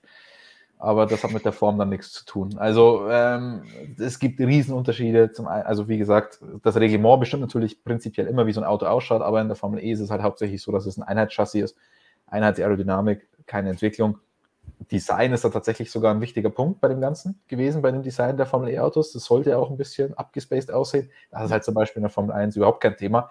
Natürlich versuchen die die Regeln irgendwie so zu gestalten, dass die Autos nicht porthässlich sind, aber die Teams bei der Entwicklung des Ganzen ähm, ist es völlig wurscht, wie das Ding am Ende ausschaut. Form follows Function. Ähm, was man ja auch am neuen BMW M4 GT3 sehen kann, über den wir uns vorhin schon ausgetauscht haben, Stefan. Hast du endlich einen Weg gefunden, um ein bisschen über BMW-Nieren zu sprechen? Ja, ich, ich warte, ich, ich habe das Bild auch hier, wenn ich das Wenn, wenn ihr eine 10 Sekunden überbrückt, dann kann ich euch das Bild zeigen. Weißt Genau, du, was, dann mich am meisten, was mich am meisten erschüttert hat bei dem Auto? Die Kiste ist noch länger als der M6. Und du fragst dich, wie das geht. Weil der M6 ist schon total das Ungetüme im GT3-Sport. Und der ist nochmal ein paar Zentimeter länger. So, jetzt kriegst du gleich von mir ein tolles Bild. Also normalerweise schaut man, wenn man sich so Autofotos anschaut, dann sucht man ja immer so eine Perspektive, wo die Autos besonders cool ausschauen und so. Ähm, äh, wo ist es denn? Wo ist es denn? Aber bei dem Auto muss ich gestehen, habe ich die Perspektive gesucht, bei dem dieses ohnehin schon nicht besonders hübsche Auto wirklich noch am hässlichsten ausschaut. Und ich glaube, ich habe die Perspektive gefunden, auf dem das Ding wirklich am hässlichsten ausschaut. Ich habe das auch noch ein bisschen vergrößert jetzt. Ihr dürft euch auf was freuen. Da, da ist doch irgendwie einfach alles falsch dran, oder? Aber weißt du, was der Witz ist? Ich finde, das ist bei dem Rennauto noch besser als bei dem Pkw, weil dadurch, dass die eh so wuchtig ist und so ausladend und Aero dran hat und so, fällt diese Niere nicht so negativ auf wie bei dem Pkw. Weil da ist hier so ein Fremdkörper. Also ich finde es hier auch nicht schön, aber ich finde es beim Pkw noch viel schlimmer. Also ich finde die Niere finde ich zum einen schlimm, dann finde ich oben die Form der Motorhaube, die sich ja so an die Niere anlehnt, finde ich beim Rennfahrzeug noch schlimmer als beim Original. Also da sieht man ja richtig so eine krasse Mulde dann bei dem BMW-Zeichen. Ich weiß nicht, ob das beim Straßenfahrzeug auch so extrem ist wie da. Das finde ich aber hier ganz schlimm. Und ähm, das Rathaus ist doch, da stimmt doch irgendwas nicht. Das sieht so aus, als wäre das irgendwie so für 23 Zoll nach hinten aus, ausgerichtet, weil da so viel Platz ist und dann ist es so, als würde ein Auto enden hinter dem Radkasten und dann und dahinter würde ein anderes anfangen. Also es ist einfach falsch für mich, dieses Auto. Einfach falsch. Weg mit dem falschen Auto, das Christian nicht mehr weiter sehen will und wird. Vielleicht könnt ihr uns eure Meinung im Chat noch dazu sagen und derweil schauen wir auf die nächsten Instagram-Fragen. Ganz genau. Äh, Um diese Frage habe ich gebeten, dass wir die unbedingt aufnehmen. Deshalb, ich bin auch ganz gespannt, was ihr dazu sagt. Krill1Z88 fragt, welches Rennen würdet ihr gerne aus eurem Gedächtnis löschen, um es nochmal zu erleben? Formel 1 MotoGP. Das heißt, ein Rennen, das so toll war, dass wir es noch einmal in aller Euphorie erleben wollen. Muss ich wieder Lewis Hamilton zitieren, dass ich mir doch keine Rennen merke. Aber ist, machen, sagen wir, wir wollen es nochmal erleben, weil es so super toll war, super spannend war oder weil es einfach so ein tolles Erlebnis war, weil es total chaotisch war. Es gibt so viele Möglichkeiten. Ich glaube, ich würde sagen, ihr wollt es einfach nochmal erleben, weil es aus irgendeinem unerfindlichen Grund total toll war. So, weil, ich weiß nicht, wie vergleicht man das jetzt? Wenn man zum ersten Mal seine Lieblingsband live sieht oder so, dann möchte man Ja. das ja, dieses Gefühl, das man hat, auch nochmal haben. Ja, dann kann das nur so? das erste Mal sein. 97 Hockenheim. ist einfach so. Das erste Mal den Geruch von diesen Abgasen und diesen V10-Sound und so im Motodrom, das ist. Wenn ich eine Zeitmaschine hätte, wäre das der Ort, da würde ich hin zurückgehen. So. Ja, da kommt mir spannende Rennen vielleicht. Auch Hockenheim, das? 2000, dieses Chaos-Rennen im Regen. Das kommt mir in den Sinn, aus welchem Grund auch immer, aber war mal ein richtig gutes Rennen auch auf der langen Strecke in Hockenheim. Christian, fällt dir was ein? Ja, ich bin da ganz klar bei Flo. Das erste Mal halt. Also ich meine, der erste Kuss ist ja auch was Besonderes, an, das man, an den man sich besonders gerne zurückerinnert. Normalerweise immer das Schönste, weil es dann was ganz Besonderes ist. Deswegen 98 bei mir Ungarn. Das erste Mal live an der Strecke. Und wie Flo auch gesagt hat, diese, diese V10-Motoren, dieser Geruch. Wobei ich den Geruch heutzutage fast auch noch gut. Also der ist nicht so anders geworden, finde ich, der Geruch. Ähm, aber ja, das war Wahnsinn. Gerne Ihr bezieht das wirklich rein auf das Erlebnis, vor Ort zu sein, alles mitzubekommen, völlig egal, wie das Rennen verlaufen ist oder was da los war. Einfach den Sound zu hören, damals noch von anders klingenden Motoren, ich möchte jetzt nicht sagen richtigen Motoren, und dem vor allen Dingen den Geruch, so ähnlich wie ja Christian dich auch immer der Geruch von unserem Magazin begeistert. Ja, ich habe mich heute auch für die motorsportmagazin.com Zuschauer schön einparfümiert. Ihr habt leider nichts davon, aber mache ich bei jedem Livestream für euch. Aber jeder, der vielleicht sonst was Gutes riechen will, kann unser neues Magazin abonnieren. Dann bekommt er es direkt zu sich nach Hause. So sieht es aktuell aus. Geht um Aston Martin und Sebastian Vettel, um was da mit dem Auto in diesem Jahr los ist. Warum ist es so viel langsamer als im vergangenen Jahr und weniger konkurrenzfähig? Hat das was mit Mercedes zu tun oder nicht? Das wird darin beantwortet und auch noch viele, viele andere spannende Geschichten, die ihr euch natürlich reinziehen könnt. Der Link ist einfach unter dem Like-Button in der Beschreibung. Könnt ihr gleich doppelt klicken. Einmal Like, wenn es euch hier gefallen hat, wofür wir ja hoffentlich ausgehen. Alle fast 1500, die jetzt die ganze Zeit zugeschaut haben. Und demnächst gibt es dann auch schon die neue Ausgabe, an der wir gerade fleißig arbeiten mit spannenden Interviews. Das heißt, da könnt ihr euch schon mal drauf freuen. Wer weiß, was da für Interviews drin ab hineinkommen werden, Christian. Es werden noch spannende Sachen die nächsten Tage entschieden, nicht nur, wenn es um Proteste geht. Haben einiges für euch im Petto. Richtig. Unter anderem die nächste Instagram-Frage. Genau, die nächsten zwei, die wir hier jetzt einfach mal ein bisschen zusammenziehen. Ähm, Chris-MP911 fragt, würdet ihr bei einem Todesfall, also von einem Fahrer, am Rennwochenende das Rennen austragen? Und passend dazu? Genau, die zweite von Stebi 1985. Wie steht ihr zur Nichtabsage der Moto 2 MotoGP nach der Nachricht um Jason Dupasquiers Tod?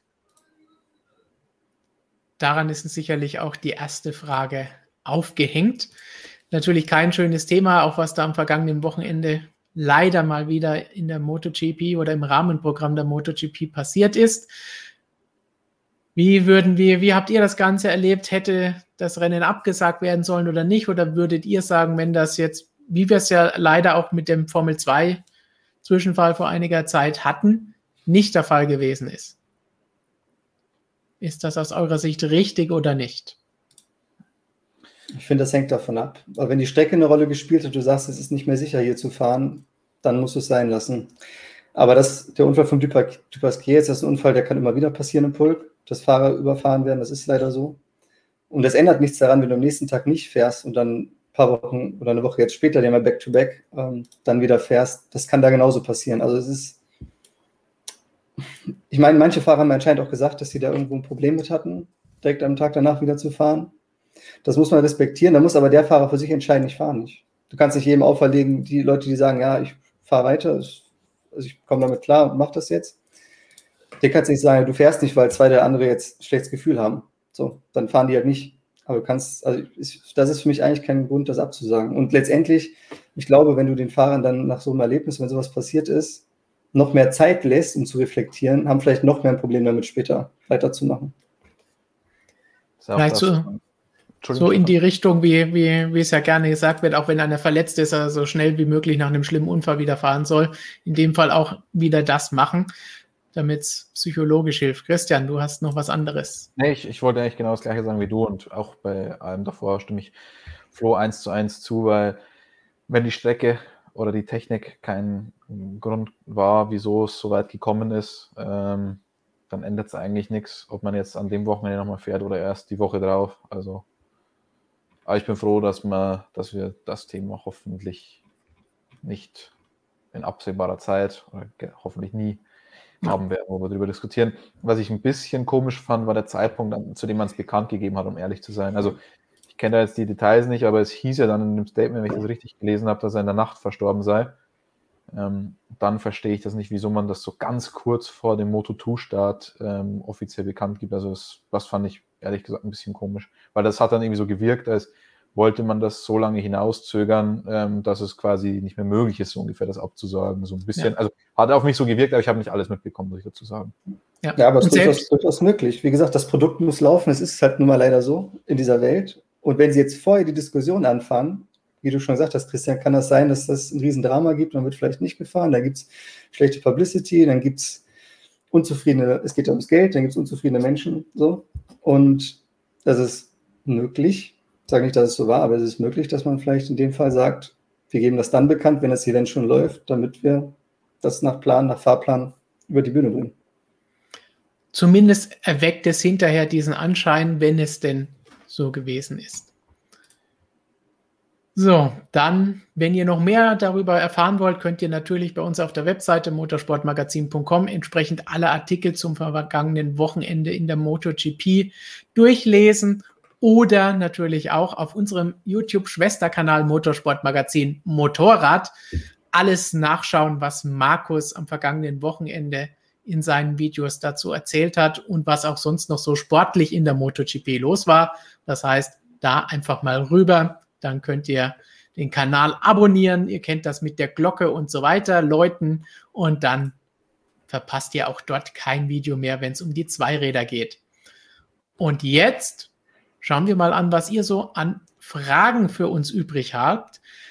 Gigi, gibt es noch allgemeine Fragen, die Sie nicht mit den bisherigen Themen, die wir diskutiert haben, verbinden? Ich habe tatsächlich noch eine, die ich mir gleich am Anfang mitgenommen habe, weil ich dachte, vielleicht können wir ja drüber reden. Ähm, ich habe leider den Namen auch wieder nicht kopiert, also an der Stelle, sorry, unbekannter YouTuber, der gefragt hat, wer glaubt ihr, wird in der aktuellen Verfassung Weltmeister? Gut, wahrscheinlich geht es nur zwischen Max und zwischen Louis für uns. Hm. Max führt aktuell die WM an, aber ich muss natürlich bei meinem WM-Tipp bleiben, den ich vor Saisonbeginn abgegeben habe, und das war Louis Hamilton. Also das ist wohl so, ja. Normalerweise. Also Entschuldigung, Flo, Flo, Entschuldigung.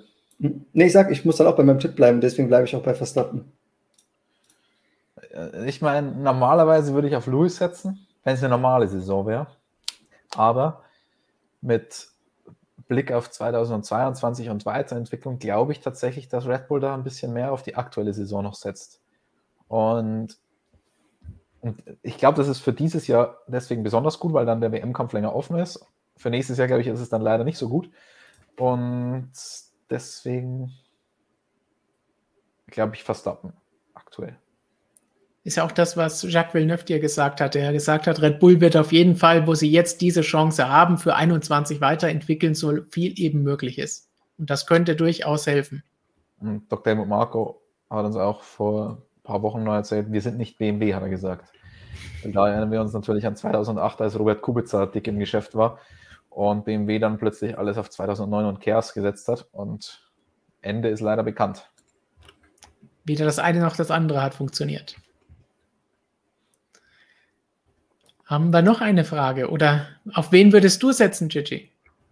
Also ich mache es jetzt auch wie Flo und Stefan. Ich bleibe meinem Tipp treu und ähm, es wird mal wieder der Louis. Aber ansonsten gibt es auch keine Fragen mehr. Nein, Nein um beide Fragen Frage. zu beantworten. Nein. Gut, dann können wir gleich weiter schauen. Du kannst ja weiter suchen, was jetzt noch an Fragen kommt werft sie uns in den Chat, damit wir darüber diskutieren können. Ich habe vorhin noch eine Frage gesehen von Mountain Jay, der gesagt hat, letzte Woche ist Max Mosley, der ehemalige FIA-Präsident und Gegenspieler, Mitspieler von Bernie Ecclestone damals, verstorben. Und vielleicht hat wir uns mal ganz kurz daran erinnern, was wir denn so an Max Mosley zu verdanken haben oder was er so Besonderes gemacht hat, war, glaube ich, die Frage. Und da muss man ganz klar sagen, Max Mosley haben wir damals auch noch in den Anfang der 2000er Jahre, wenn es um viele Regeländerungen ging, durchaus stark kritisiert für viele Dinge, bei denen mir heute, wenn ich zurückschaue, sage, okay, ist aber alles so aufgegangen und es gab all diese Probleme, die wir damals genannt haben, gar nicht.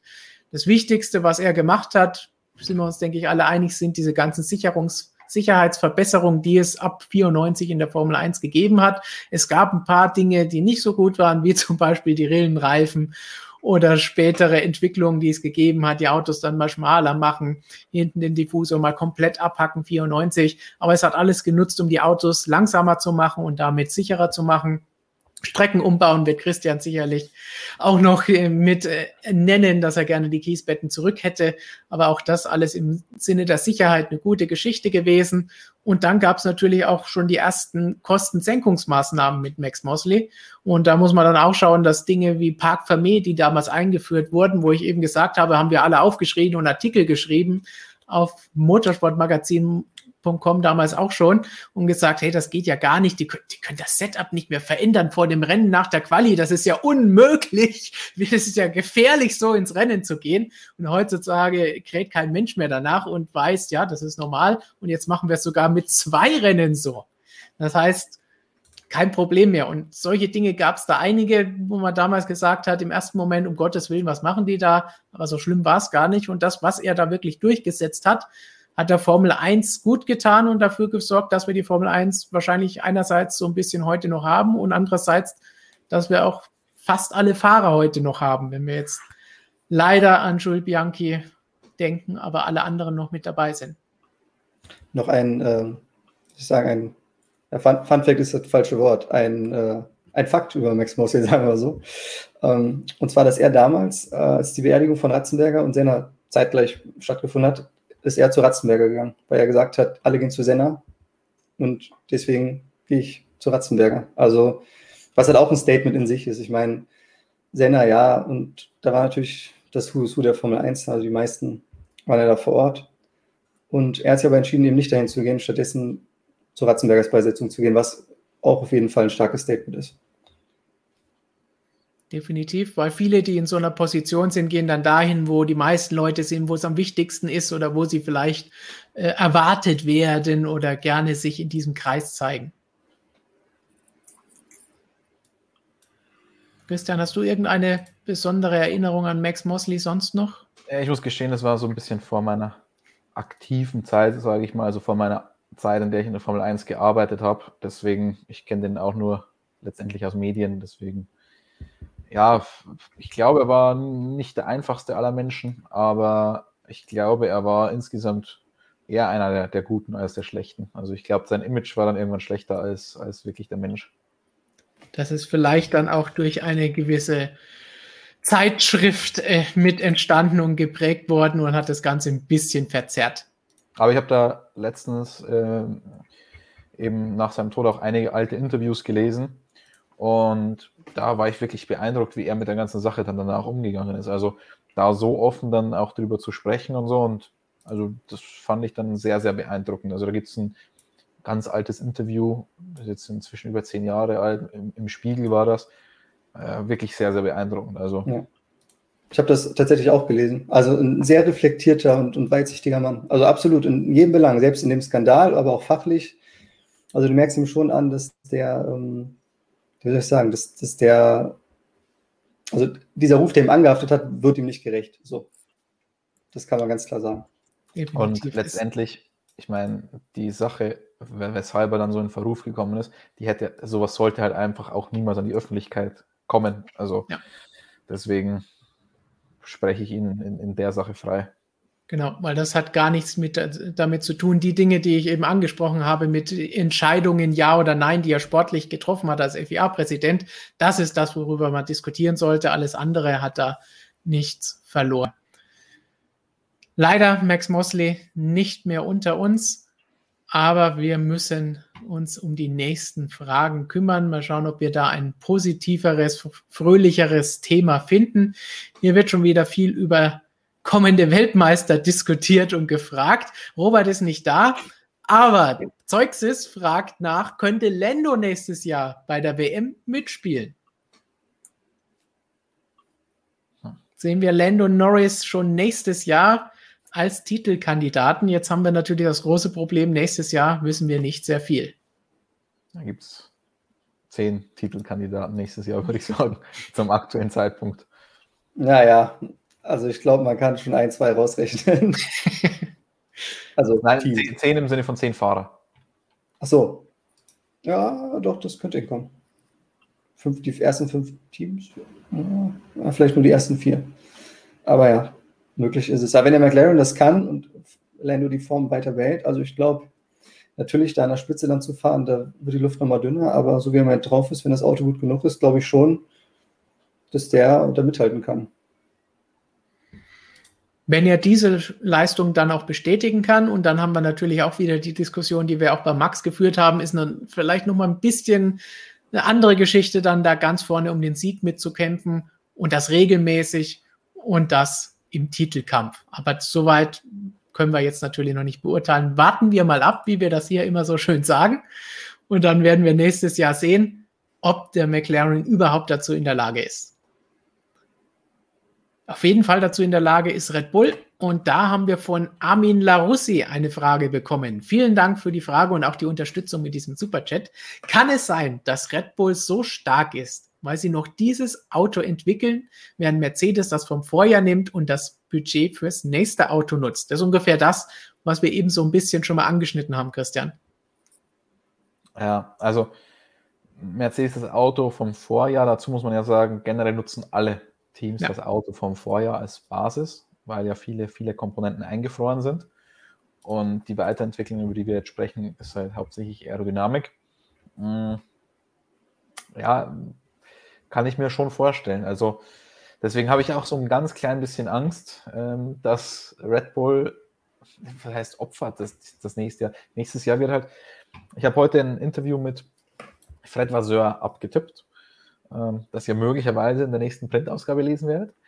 Und der hat auch nochmal sehr, sehr schön dargelegt. Wenn ich jetzt in den Windkanal gehe und für das 2021er Auto eine Woche entwickle, ist der Performance Gain, den ich dabei mache, sehr, sehr, sehr klein gehe ich mit dem 2022er Auto genau die gleiche Zeit in den Windkanal, ist mein Performance Gain halt so groß in der gleichen Zeit. Und deswegen, ähm, es ist natürlich blöd, diesbezüglich noch am aktuellen Auto zu entwickeln, weil warum sind die Performance Gains so klein? Weil man halt am Ende dieses Reglementzyklus ist. Also die Dinger sind schon, auch wenn es die paar Regeländerungen gab, aber man ist da schon relativ am, am Ende der Lernkurve angelangt. Da flacht die Lernkurve halt extrem ab.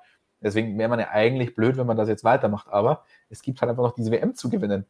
Und das, wir sagen halt, dass, oder wir glauben, dass Red Bull da noch ein bisschen mehr Augenmerk auf dieses aktuelle Jahr legt, weil halt Red Bull seit 2013 nicht mehr Weltmeister geworden ist. Mercedes hingegen schon. Und diese Weltmeisterschaft wäre für Red Bull schon wichtiger als jetzt für Mercedes, diese Weltmeisterschaft zu gewinnen. Und ja, deswegen gehen wir alle davon aus, so ein bisschen, dass dem so ist. Wir wissen es natürlich nicht, weil uns Mercedes nicht sagt, wie sie ihre Ressourcen da intern verteilen. Bei Red Bull hat man mir aber gesagt, man entwickelt definitiv bis zur Sommerpause noch am aktuellen Fahrzeug. Wie viel dann hin und her? Ich meine, wenn ich jetzt sage, ich entwickle bis zur Sommerpause im aktuellen Fahrzeug, kann es ja auch sein, ich entwickle mit 10% meiner Ressourcen am aktuellen Fahrzeug. Das weiß ich ja nicht, aber sie entwickeln zumindest bis dahin noch. Also, das wissen wir bei Mercedes aber nicht. Wir gehen aber davon aus. So, Nächste Frage, nochmal von Armin. Wieso ist aktive Aerodynamik überhaupt verboten? Ab 2025 wird sie meines Wissens legal. Hatte das bisher irgendwelche Gründe? Die nächsten acht Minuten gehören dir. Haben wir das nicht im letzten Stream schon besprochen? Bin mir nicht mehr sicher. Doch, also ich bin mir ziemlich sicher, dass wir es im letzten Stream schon besprochen haben, ähm, warum Aerodynamik, äh, aktive Aerodynamik überhaupt verboten ist gibt ja einen Artikel in dem Ganzen, der äh, besagt, DRS ist ja auch sowas wie aktive Aerodynamik, das ist das Einzige, was tatsächlich erlaubt ist, aber sonst ähm, will ich jetzt nicht mehr so ausführlich darüber sprechen, wieso aktive Aerodynamik verboten ist. Ich meine, letztendlich würde das das Auto natürlich auch viel schneller machen, aber man hat halt allem irgendwie Grenzen gesetzt in der Formel 1. Wenn es um Motoren geht, darf ich auch nur gewisse Sachen machen und bei der Aerodynamik hat man es halt so gemacht, das würde auch extreme Auswüchse annehmen. Ich meine, wo fängt es an, wo hört es auf? Verstelle ich den, den ganzen Frontflügel, ähm, verstelle ich nur einzelne Flaps der Frontflügel, gleiche gilt für den Heckflügel, ähm, verstelle ich dann immer das komplette Bodywork dazwischen oder was auch immer, oder senke ich dann das Auto hinten an der Hinterachse ab, weil das ist ja letztendlich auch nichts anderes als bewegliche aerodynamische Elemente, wenn das ganze Auto dann dazu wird. Also ähm, muss man dazu sagen, ist halt ein brutal breites Feld und dem hat man einfach einen Riegel vorgeschoben. Ähm, zum Thema 2025, kannst du noch mal ganz kurz einblenden, Stefan, die Frage. Ähm, 2025 meines Wissens noch nicht. Also 2025 gibt es ja auch noch kein Reglement. Also wir haben jetzt das 2022er Reglement auf Chassis-Seite. Da ist aktive Aerodynamik definitiv verboten. Ähm, und Motoren kriegen wir 2025 ein neues Reglement, chassismäßig aber nicht. Also ähm, nee. vielleicht die Motoren gemeint gewesen dem, dem ist nicht so, dass es da aktive Aerodynamik geben würde. Es wurde viel diskutiert, ob aktives Fahrwerk kommen soll, ja oder nein. Wurde in den letzten Jahren immer wieder diskutiert. Aktives Fahrwerk, wie gesagt, wäre ja auch ein bisschen sowas wie aktive Aerodynamik, weil ich die aerodynamische Plattform stabil halte. Das ist ein sehr, sehr großer Faktor. Ähm, aber da hat man sich dann auch dagegen entschieden. Es gibt Leute, die befürworten das. Es gibt Leute, die sagen, nee, ist Quatsch. Was natürlich gut ist, ich kann das Auto einstellen, wenn ich in Dirty Air fahre dann kann ich das aktive Fahrwerk nutzen und das Auto dann tatsächlich stabil halten und bin dann ein bisschen weniger davon beeinflusst. Andererseits sagen welche, ja, das ähm, nimmt die Komponente Fahrer noch mehr raus, als es ohnehin schon ist, dann wird das Ganze noch komplizierter und noch teurer, wobei die aktuellen Fahrwerke sind ja auch schon irre kompliziert, wobei die dann 2022 sowieso wieder deutlich simpler werden per Reglement. Also viele Diskussionen, aber aktive Aerodynamik aktuell nicht auf der Agenda. Passend zum Thema Regeln von Too Loud. Schöne Grüße in die Schweiz. Ich hoffe, für 2022 haben wir Regularien, die definiert sind, sodass wir nicht wieder so einen Kindergarten haben wie dieses Jahr. Eine Hoffnung kann man ja haben. Also der Kindergarten gehört in der Formel 1 dazu, den gibt es seit 60 Jahren. Das ist einfach so. Egal welches Regelbon du da machst, solange da alle ihre Autos selber bauen, wird es diesen Kindergarten auch immer geben. Und das aber auch das, was du Formel 1 gehört. Und ich denke, das muss man annehmen. So. Und es ist nun mal so, alle wollen am Ende gewinnen und das Reglement so ausnutzen, dass es für sie am besten ist. Und man muss dazu sagen, es ist ein neues Reglement. Und bei einem neuen Reglement ist die Wahrscheinlichkeit insgesamt deutlich größer, dass irgendeine Lücke da ist, die ich davor nicht bedacht habe. Dieses Reglement war zwar eine Doktorarbeit, also wirklich im wahrsten Sinne des Wortes eine Doktorarbeit, also das ist eine viel krassere, das ist also eine Doktorarbeit ist, glaube ich, harmlos dagegen, gegen, dieses, gegen die Entstehungsgeschichte dieses 2022er Reglements. Ähm, da gab es verschiedene Phasen. Eine war Break the Rules. Also man hat geschaut, wo kann man die Regel irgendwie brechen, wo kann man irgendwie ein Schlupfloch finden. Das war wirklich eine Aufgabe für Ingenieure.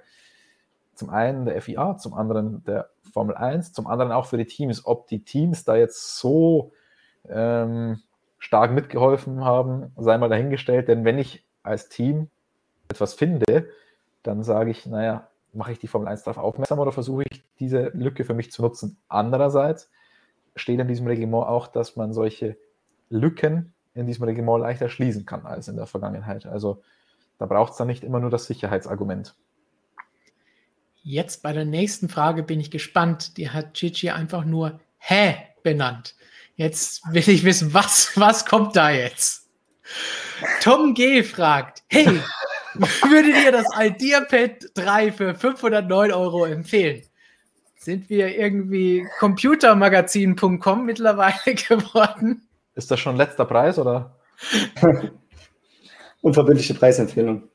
Ist das äh, Werbung von Lenovo oder was ist das Ganze? Du siehst, warum ich es hä benannt habe. Bitte, Christian? Für 2 Euro günstig, also. Wäre wär ein guter Marketing-Gag eigentlich so von, von Lenovo oder so. Für zwei Euro ist es eigentlich eine, eine gute Werbung dann, das stimmt.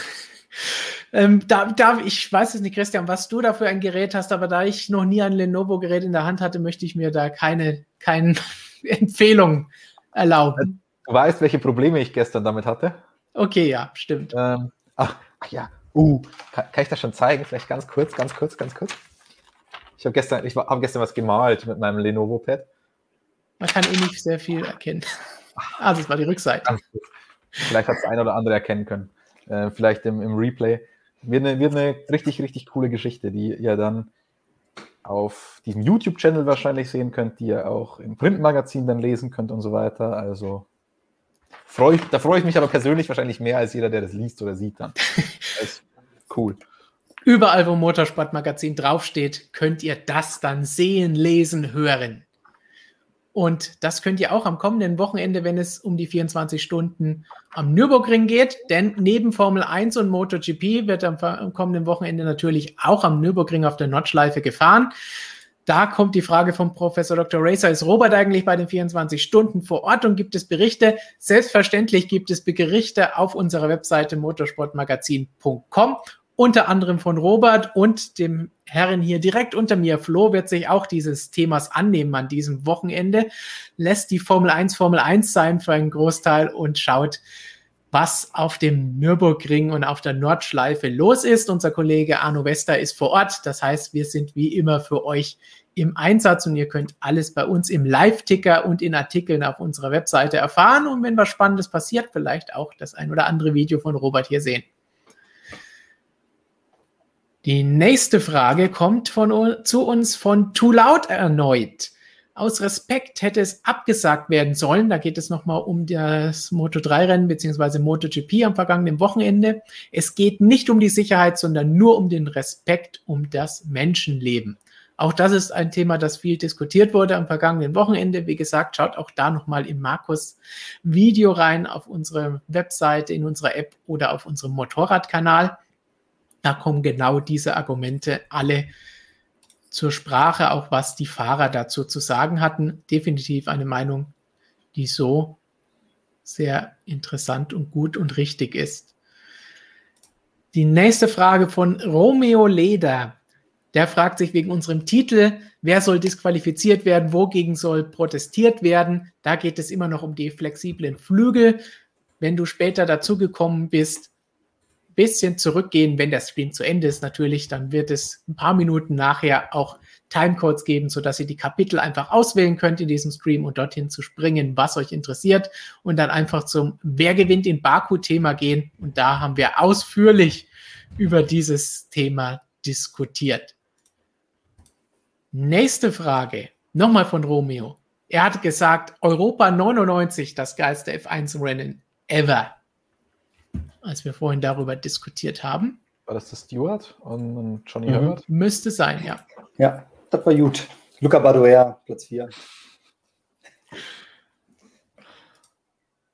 Dann hatten wir diese Geschichte. Die nächste Frage, nochmal der, der Hattrick von Romeo. Was wäre Starting Grid der 22 besten Fahrer uh, aller Zeiten?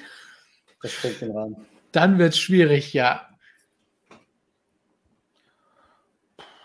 Das ist jetzt eine, das ist eine schwierige Hausaufgabe, würde ich sagen. Sowas also, wir können ja dahin kommen, wenn wir ähm, 22 wenn wir jetzt jeder fünf Fahrer oder so sagen, haben wir schon mal 20 zumindest. so. Gut, also Schumacher ist klar, Hamilton ja. ist klar. Senna Prost. Senna Prost sind vier. Lauda. Lauda. Jim Clark auf jeden Fall. Fangio. Jackie Stewart. Stewart.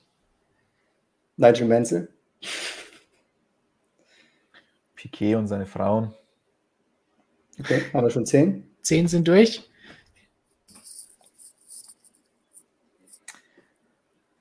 Was, was machen wir mit dem Vettel?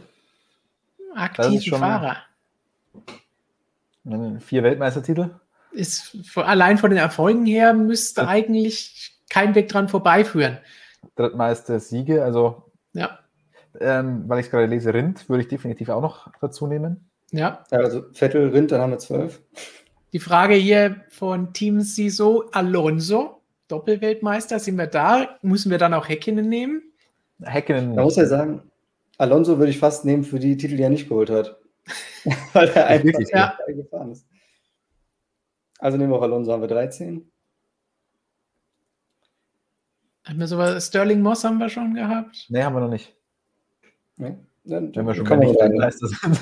Ja, wenn wir, das, das hat mich jetzt daran erinnert, dieses, die Titel, die er nicht ja. gewonnen hat.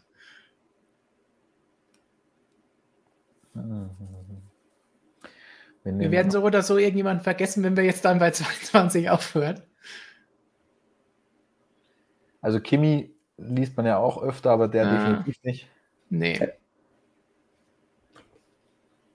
James Hunt? Der war jetzt auch nicht so gut, wenn wir jetzt Kawakimi sind. das passt eigentlich schon zusammen. Ja, das ist wirklich so. Fittipaldi lese ich jetzt hier im Chat. Ja, schon. Ja, ne, Fittipaldi haben wir 15. Andretti finde ich auch noch eigentlich ja. ziemlich episch. Ja. Den wollte ich eigentlich sogar noch reinnehmen, weil Andretti auch krasser Allrounder war. Du sagst vielleicht, der hat einen ja. Formel 1 Titel, aber der war in allem krass. Also Andretti, ja, haben wir 16.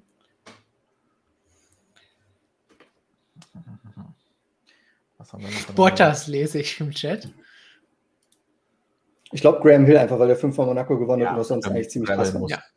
muss. Außerdem Allrounder beim, bei dem Thema ja auch. Also. Ja. Und ehrlich gesagt würde ich Damon Hill fast noch mit reinnehmen, weil wenn mit 33 in die Formel 1 kommt und dann immer noch Weltmeister wird, man muss auch auf seine Weise erfolgreich hattest sein. Hattest du den nicht letztens sogar noch als eher ein Weltmeister, einer der, Letzt, einer der Weltmeister der letzten 30 Jahren, der unter den schlechtesten gewotet, wenn ich mich richtig ja, erinnere? Das heißt schlecht nicht, aber du halt sagst, er ist halt kein Übertalent, aber gemessen an seinen Möglichkeiten, wo er hergekommen ist, war der halt trotzdem krass. So, du sagst halt, er ist vielleicht kein Schuhmacher, kein Senner, aber trotzdem mit seinem Background, wenn du mit 26 so erst anfängst, Autorennen zu fahren, dann mit 33 in Formel 1 kommst und das dahin bekommst, fand ich, hat der Hill schon echt ziemlich viel gerissen. Ich meine, den Doktor würde ich auch noch gerne ne-, nennen eigentlich. Also der hatte natürlich sehr, sehr wenig Gelegenheit, das Ganze zu zeigen, wie viele, muss man ja sagen, leider in der früheren Zeit. Aber was mir Zeitzeugen erzählt haben, ist es halt wirklich so, dass Dr. Marco angeblich schneller war als Niki Lauda. Also haben mir, ich kann es nicht beurteilen, es haben mir halt Zeitzeugen erzählt und ähm, ja, deswegen, deswegen und, und weil ich ihn auch mag, so als Menschen, würde ich, würde ich ihn dann auch noch mit reinnehmen. Aber be bevor wir jetzt hier die Hill und Marco reinnehmen, einfach weil wir noch jemanden rein wollen, sollten wir vielleicht noch ein paar reinnehmen, die auch im Chat genannt wurden. Unter anderem gab es da Jack Brabham, den wir, glaube ich, noch nicht genannt haben. Ja, ja, doch. ja Alberto Ascari auch wurde auch genannt, den wir auch noch nicht hatten. Und was ich auf jeden Fall noch vor Damon Hill sagen würde, John Surtees, Weltmeister auf zwei und vier Rädern, sollte definitiv vor Hill hier auftauchen. Ja. Ja, das stimmt. Also Nicht, dass ich jetzt Damon Hill kleinreden will, aber würde ich da deutlich vor ihm angesiedelt sehen. Dann sind wir jetzt, glaube ich, schon recht gut dabei. Ja, und wenn wir jetzt Hill und Marco drin haben, sind das 20. Dann hatten wir jetzt, glaube ich, Brabham. Äh, dann haben wir auch schon 22, glaube ich. Also, da haben wir genug. Haben wir, es, es, ist sicherlich irgendjemand durchgeschlüpft, aber insgesamt würde ich sagen, ist das eine, eine gute Aufzählung von sehr, sehr starken Formel-1-Fahrern. Andere Formel-1-Fahrer hat es gegeben und könnten auch mit dabei sein. Ist jetzt keine definitive Liste. Wir können auch die also 22 Schlechtesten machen. Ich bin gespannt, ob wir in ein paar Jahren noch Max Verstappen mit reinnehmen. Richtig, für solche Fahrer, die auch hier genannt wurden, Leclerc, Verstappen im Chat, ist es noch ein bisschen zu früh. Da müssen wir noch mal ein bisschen abwarten. Nicht nur, weil wir das gerne sagen, sondern weil sie erstmal zeigen müssen, einen Titel gewinnen müssen. Oder zumindest Titel in gutem Stile nicht gewinnen müssen, wie wir vorhin gesehen haben. Jody Scheckter wird hier noch von Tommy, Eisman, Tommy Eisman ja. genannt. Nee. Aber ist bekannt, weil Ferrari so lange nichts gewonnen hat. Der ist für mich auch so eine Kimi-Nummer. Der hat da bei Ferrari noch richtig profitiert von der Arbeit von Niki Lauda, genauso wie es Kimi Räikkönen dann später von Michael Schumacher und Joe Totta äh, gemacht hat. Und deswegen, ja, würde ich den auch nicht mit reinnehmen. So, Gigi, hast du noch jemanden beizusteuern oder hast du noch Fragen gefunden, die du loswerden möchtest? Ich habe auf jeden Fall noch Fragen. Ähm, es sind fünf Stück. Wenn die Zeit reicht, machen wir alle. Ansonsten darf sich, stelle ich jedem von euch eine. das wäre spannend. Und dann will ich auch eine qualifizierte Antwort. Ähm, obwohl, zwei kann man zusammenfassen. Ähm, und zwar Yuki Tsunoda da hat jemand gefragt, ich habe natürlich wieder die Namen nicht mit, ich weiß nicht, was heute los ist. Wie seht ihr die WG von Sonoda und Trost? Können Trost? Franz Toast. Aber da steht Trost. Ich war verwirrt. Ja. Könnte Yuki dadurch ruhiger werden und besser werden? Anfang der Saison gehypt, jetzt verschwunden. Dann fragt jemand noch, wie groß ist der Druck mittlerweile auf Tsunoda? Der liefert doch nicht so, wie man das allgemein und insbesondere nach dem ersten Rennen erwartet hatte vielleicht beim ersten Rennen ein bisschen zu schnell hochgehypt. Wie wir jetzt auch gesagt haben, abwarten und auch nach Monaco schauen, was bei Vettel und S. Martin und allen anderen ist. Nur wegen einem Rennen ist es ja jetzt nicht gleich der größte Fahrer aller Zeiten, der in unsere Liste von eben reingehört. Ja.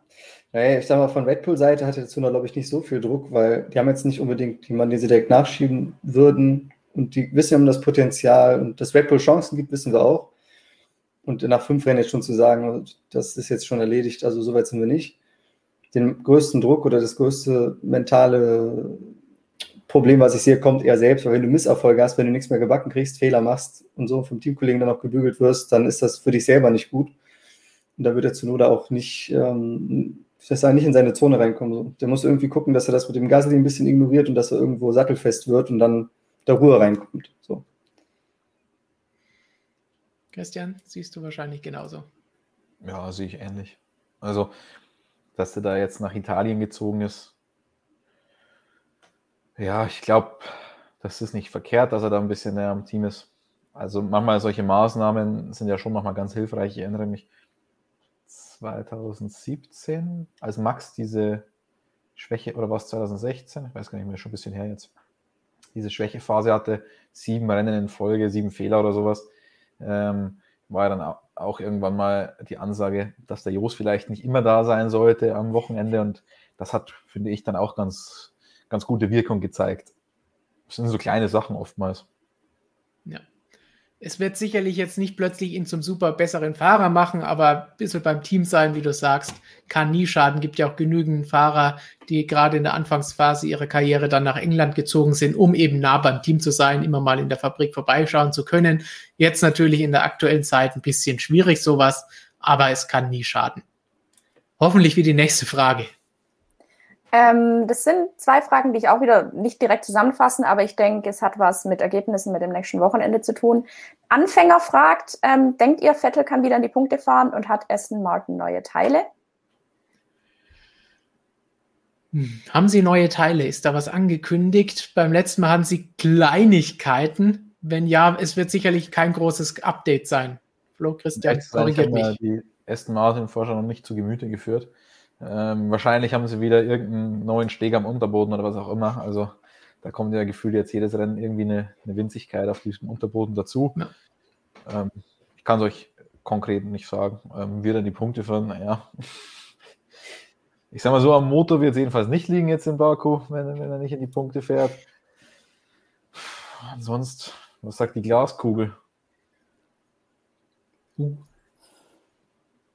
Mein, vorhin, vorhin haben wir ge gesagt, ja, wir, wir Strolls schlagen dieses Wochenende vielleicht nicht, aber über die Saison gesehen, machen wir jetzt, holt Vettel nochmal Punkte, zweimal hintereinander. Flo, Daumen rauf oder runter? Ich glaube, die anderen Teams sind zu stark auch für Aston Martin. Dürfte hier wahrscheinlich eher der Fall sein. Ich fürchte, da wird es auch schwierig dieses Mal. Nächste Frage.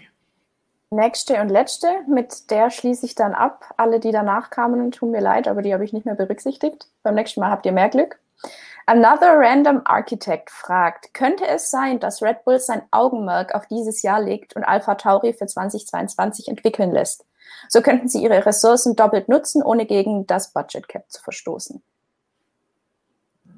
An sich nein, weil äh, es gibt ja weiterhin so genannte Listed Parts und so weiter. Das ist alles im Reglement ganz klar festgeschrieben, welche Teile man selbst entwickeln muss, um als Konstrukteur zu gelten und so weiter. Es wurden sogar noch Kategorien ins 2022er Reglement hinzugefügt.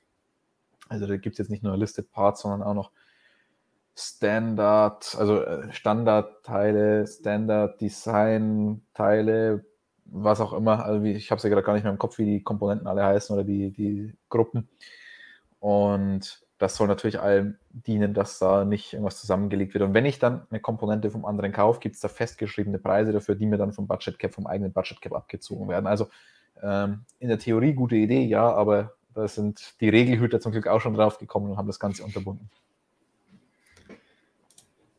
Ein schönes Wortspiel und da wir das immer mögen, von Tangens Alpha Augenmerk. Ja, immer Tangens eben Augenmerk Alpha. gesagt hat. Immer sehr schön. So, Frage hast du damit schon alle durch? Ja, sind durch. Sensationell. Einen Superchat haben wir noch. Und zwar von Romeo noch einmal völlig mit einem Fußball-Logo als Bild, ist das ja schon mal klar, völlig off-topic. Seid ihr Fußballfans? Ja, welches Team? Hi. Christian enthält sich der Aussage. Kann nur also ich sage jetzt zu Schalke sage ich nichts, ich sage jetzt einfach nur Jan Regensburg. Ja, stimmt, du hast ja noch was zum, um die Flagge hochzuhalten. Bei Flo ist da jetzt nicht, nicht ultimative Fußball. Nee, Fußball habe ich nichts mit der Mutter. FIFA zocken wir immer Bochum, weil das witzig ist. das, das ist auch ein guter Verein. Früher mal unabsteigbar ist auch ein schöner Begriff. Bochum ist jetzt wieder oben um einmal aufsteigen reicht jetzt noch nicht zum unabsteigbar, aber Egal. passt in die Richtung. So, bei mir so, so ähnliche Rauten wie er hier hat, mag, gefallen mir ganz gut. Wie Christian auch schon weiß. Wenn er immer, meistens, wenn wir es uns angeschaut haben, mit einem Punkt nach Hause durfte. Ja, stimmt. Das waren noch gute Zeiten für Schalke. Es ist jetzt aber schon ein bisschen her jetzt. Richtig, dass sie mal überhaupt mal einen Punkt geholt haben, wahrscheinlich. Das Schönste daran war immer, den, einen gewissen Torwart zu beleidigen. Deine Lieblingsbeschäftigung während solchen Spielen. Dann erzähl uns doch lieber mal, was am kommenden Wochenende alles ansteht auf motorsportmagazin.com. Was haben wir da an spannenden Artikeln von dir, von Flo und wahrscheinlich von Jonas zu erwarten, der alles schreiben wird? Ja, also ich meine, morgen haben wir natürlich Medientag. Da sind nicht nur die normalen Media Sessions am Start, sondern wir haben auch echt spannende Interviews für euch. Die, auf die müsst ihr euch noch ein bisschen gedulden, aber das werden coole Sachen.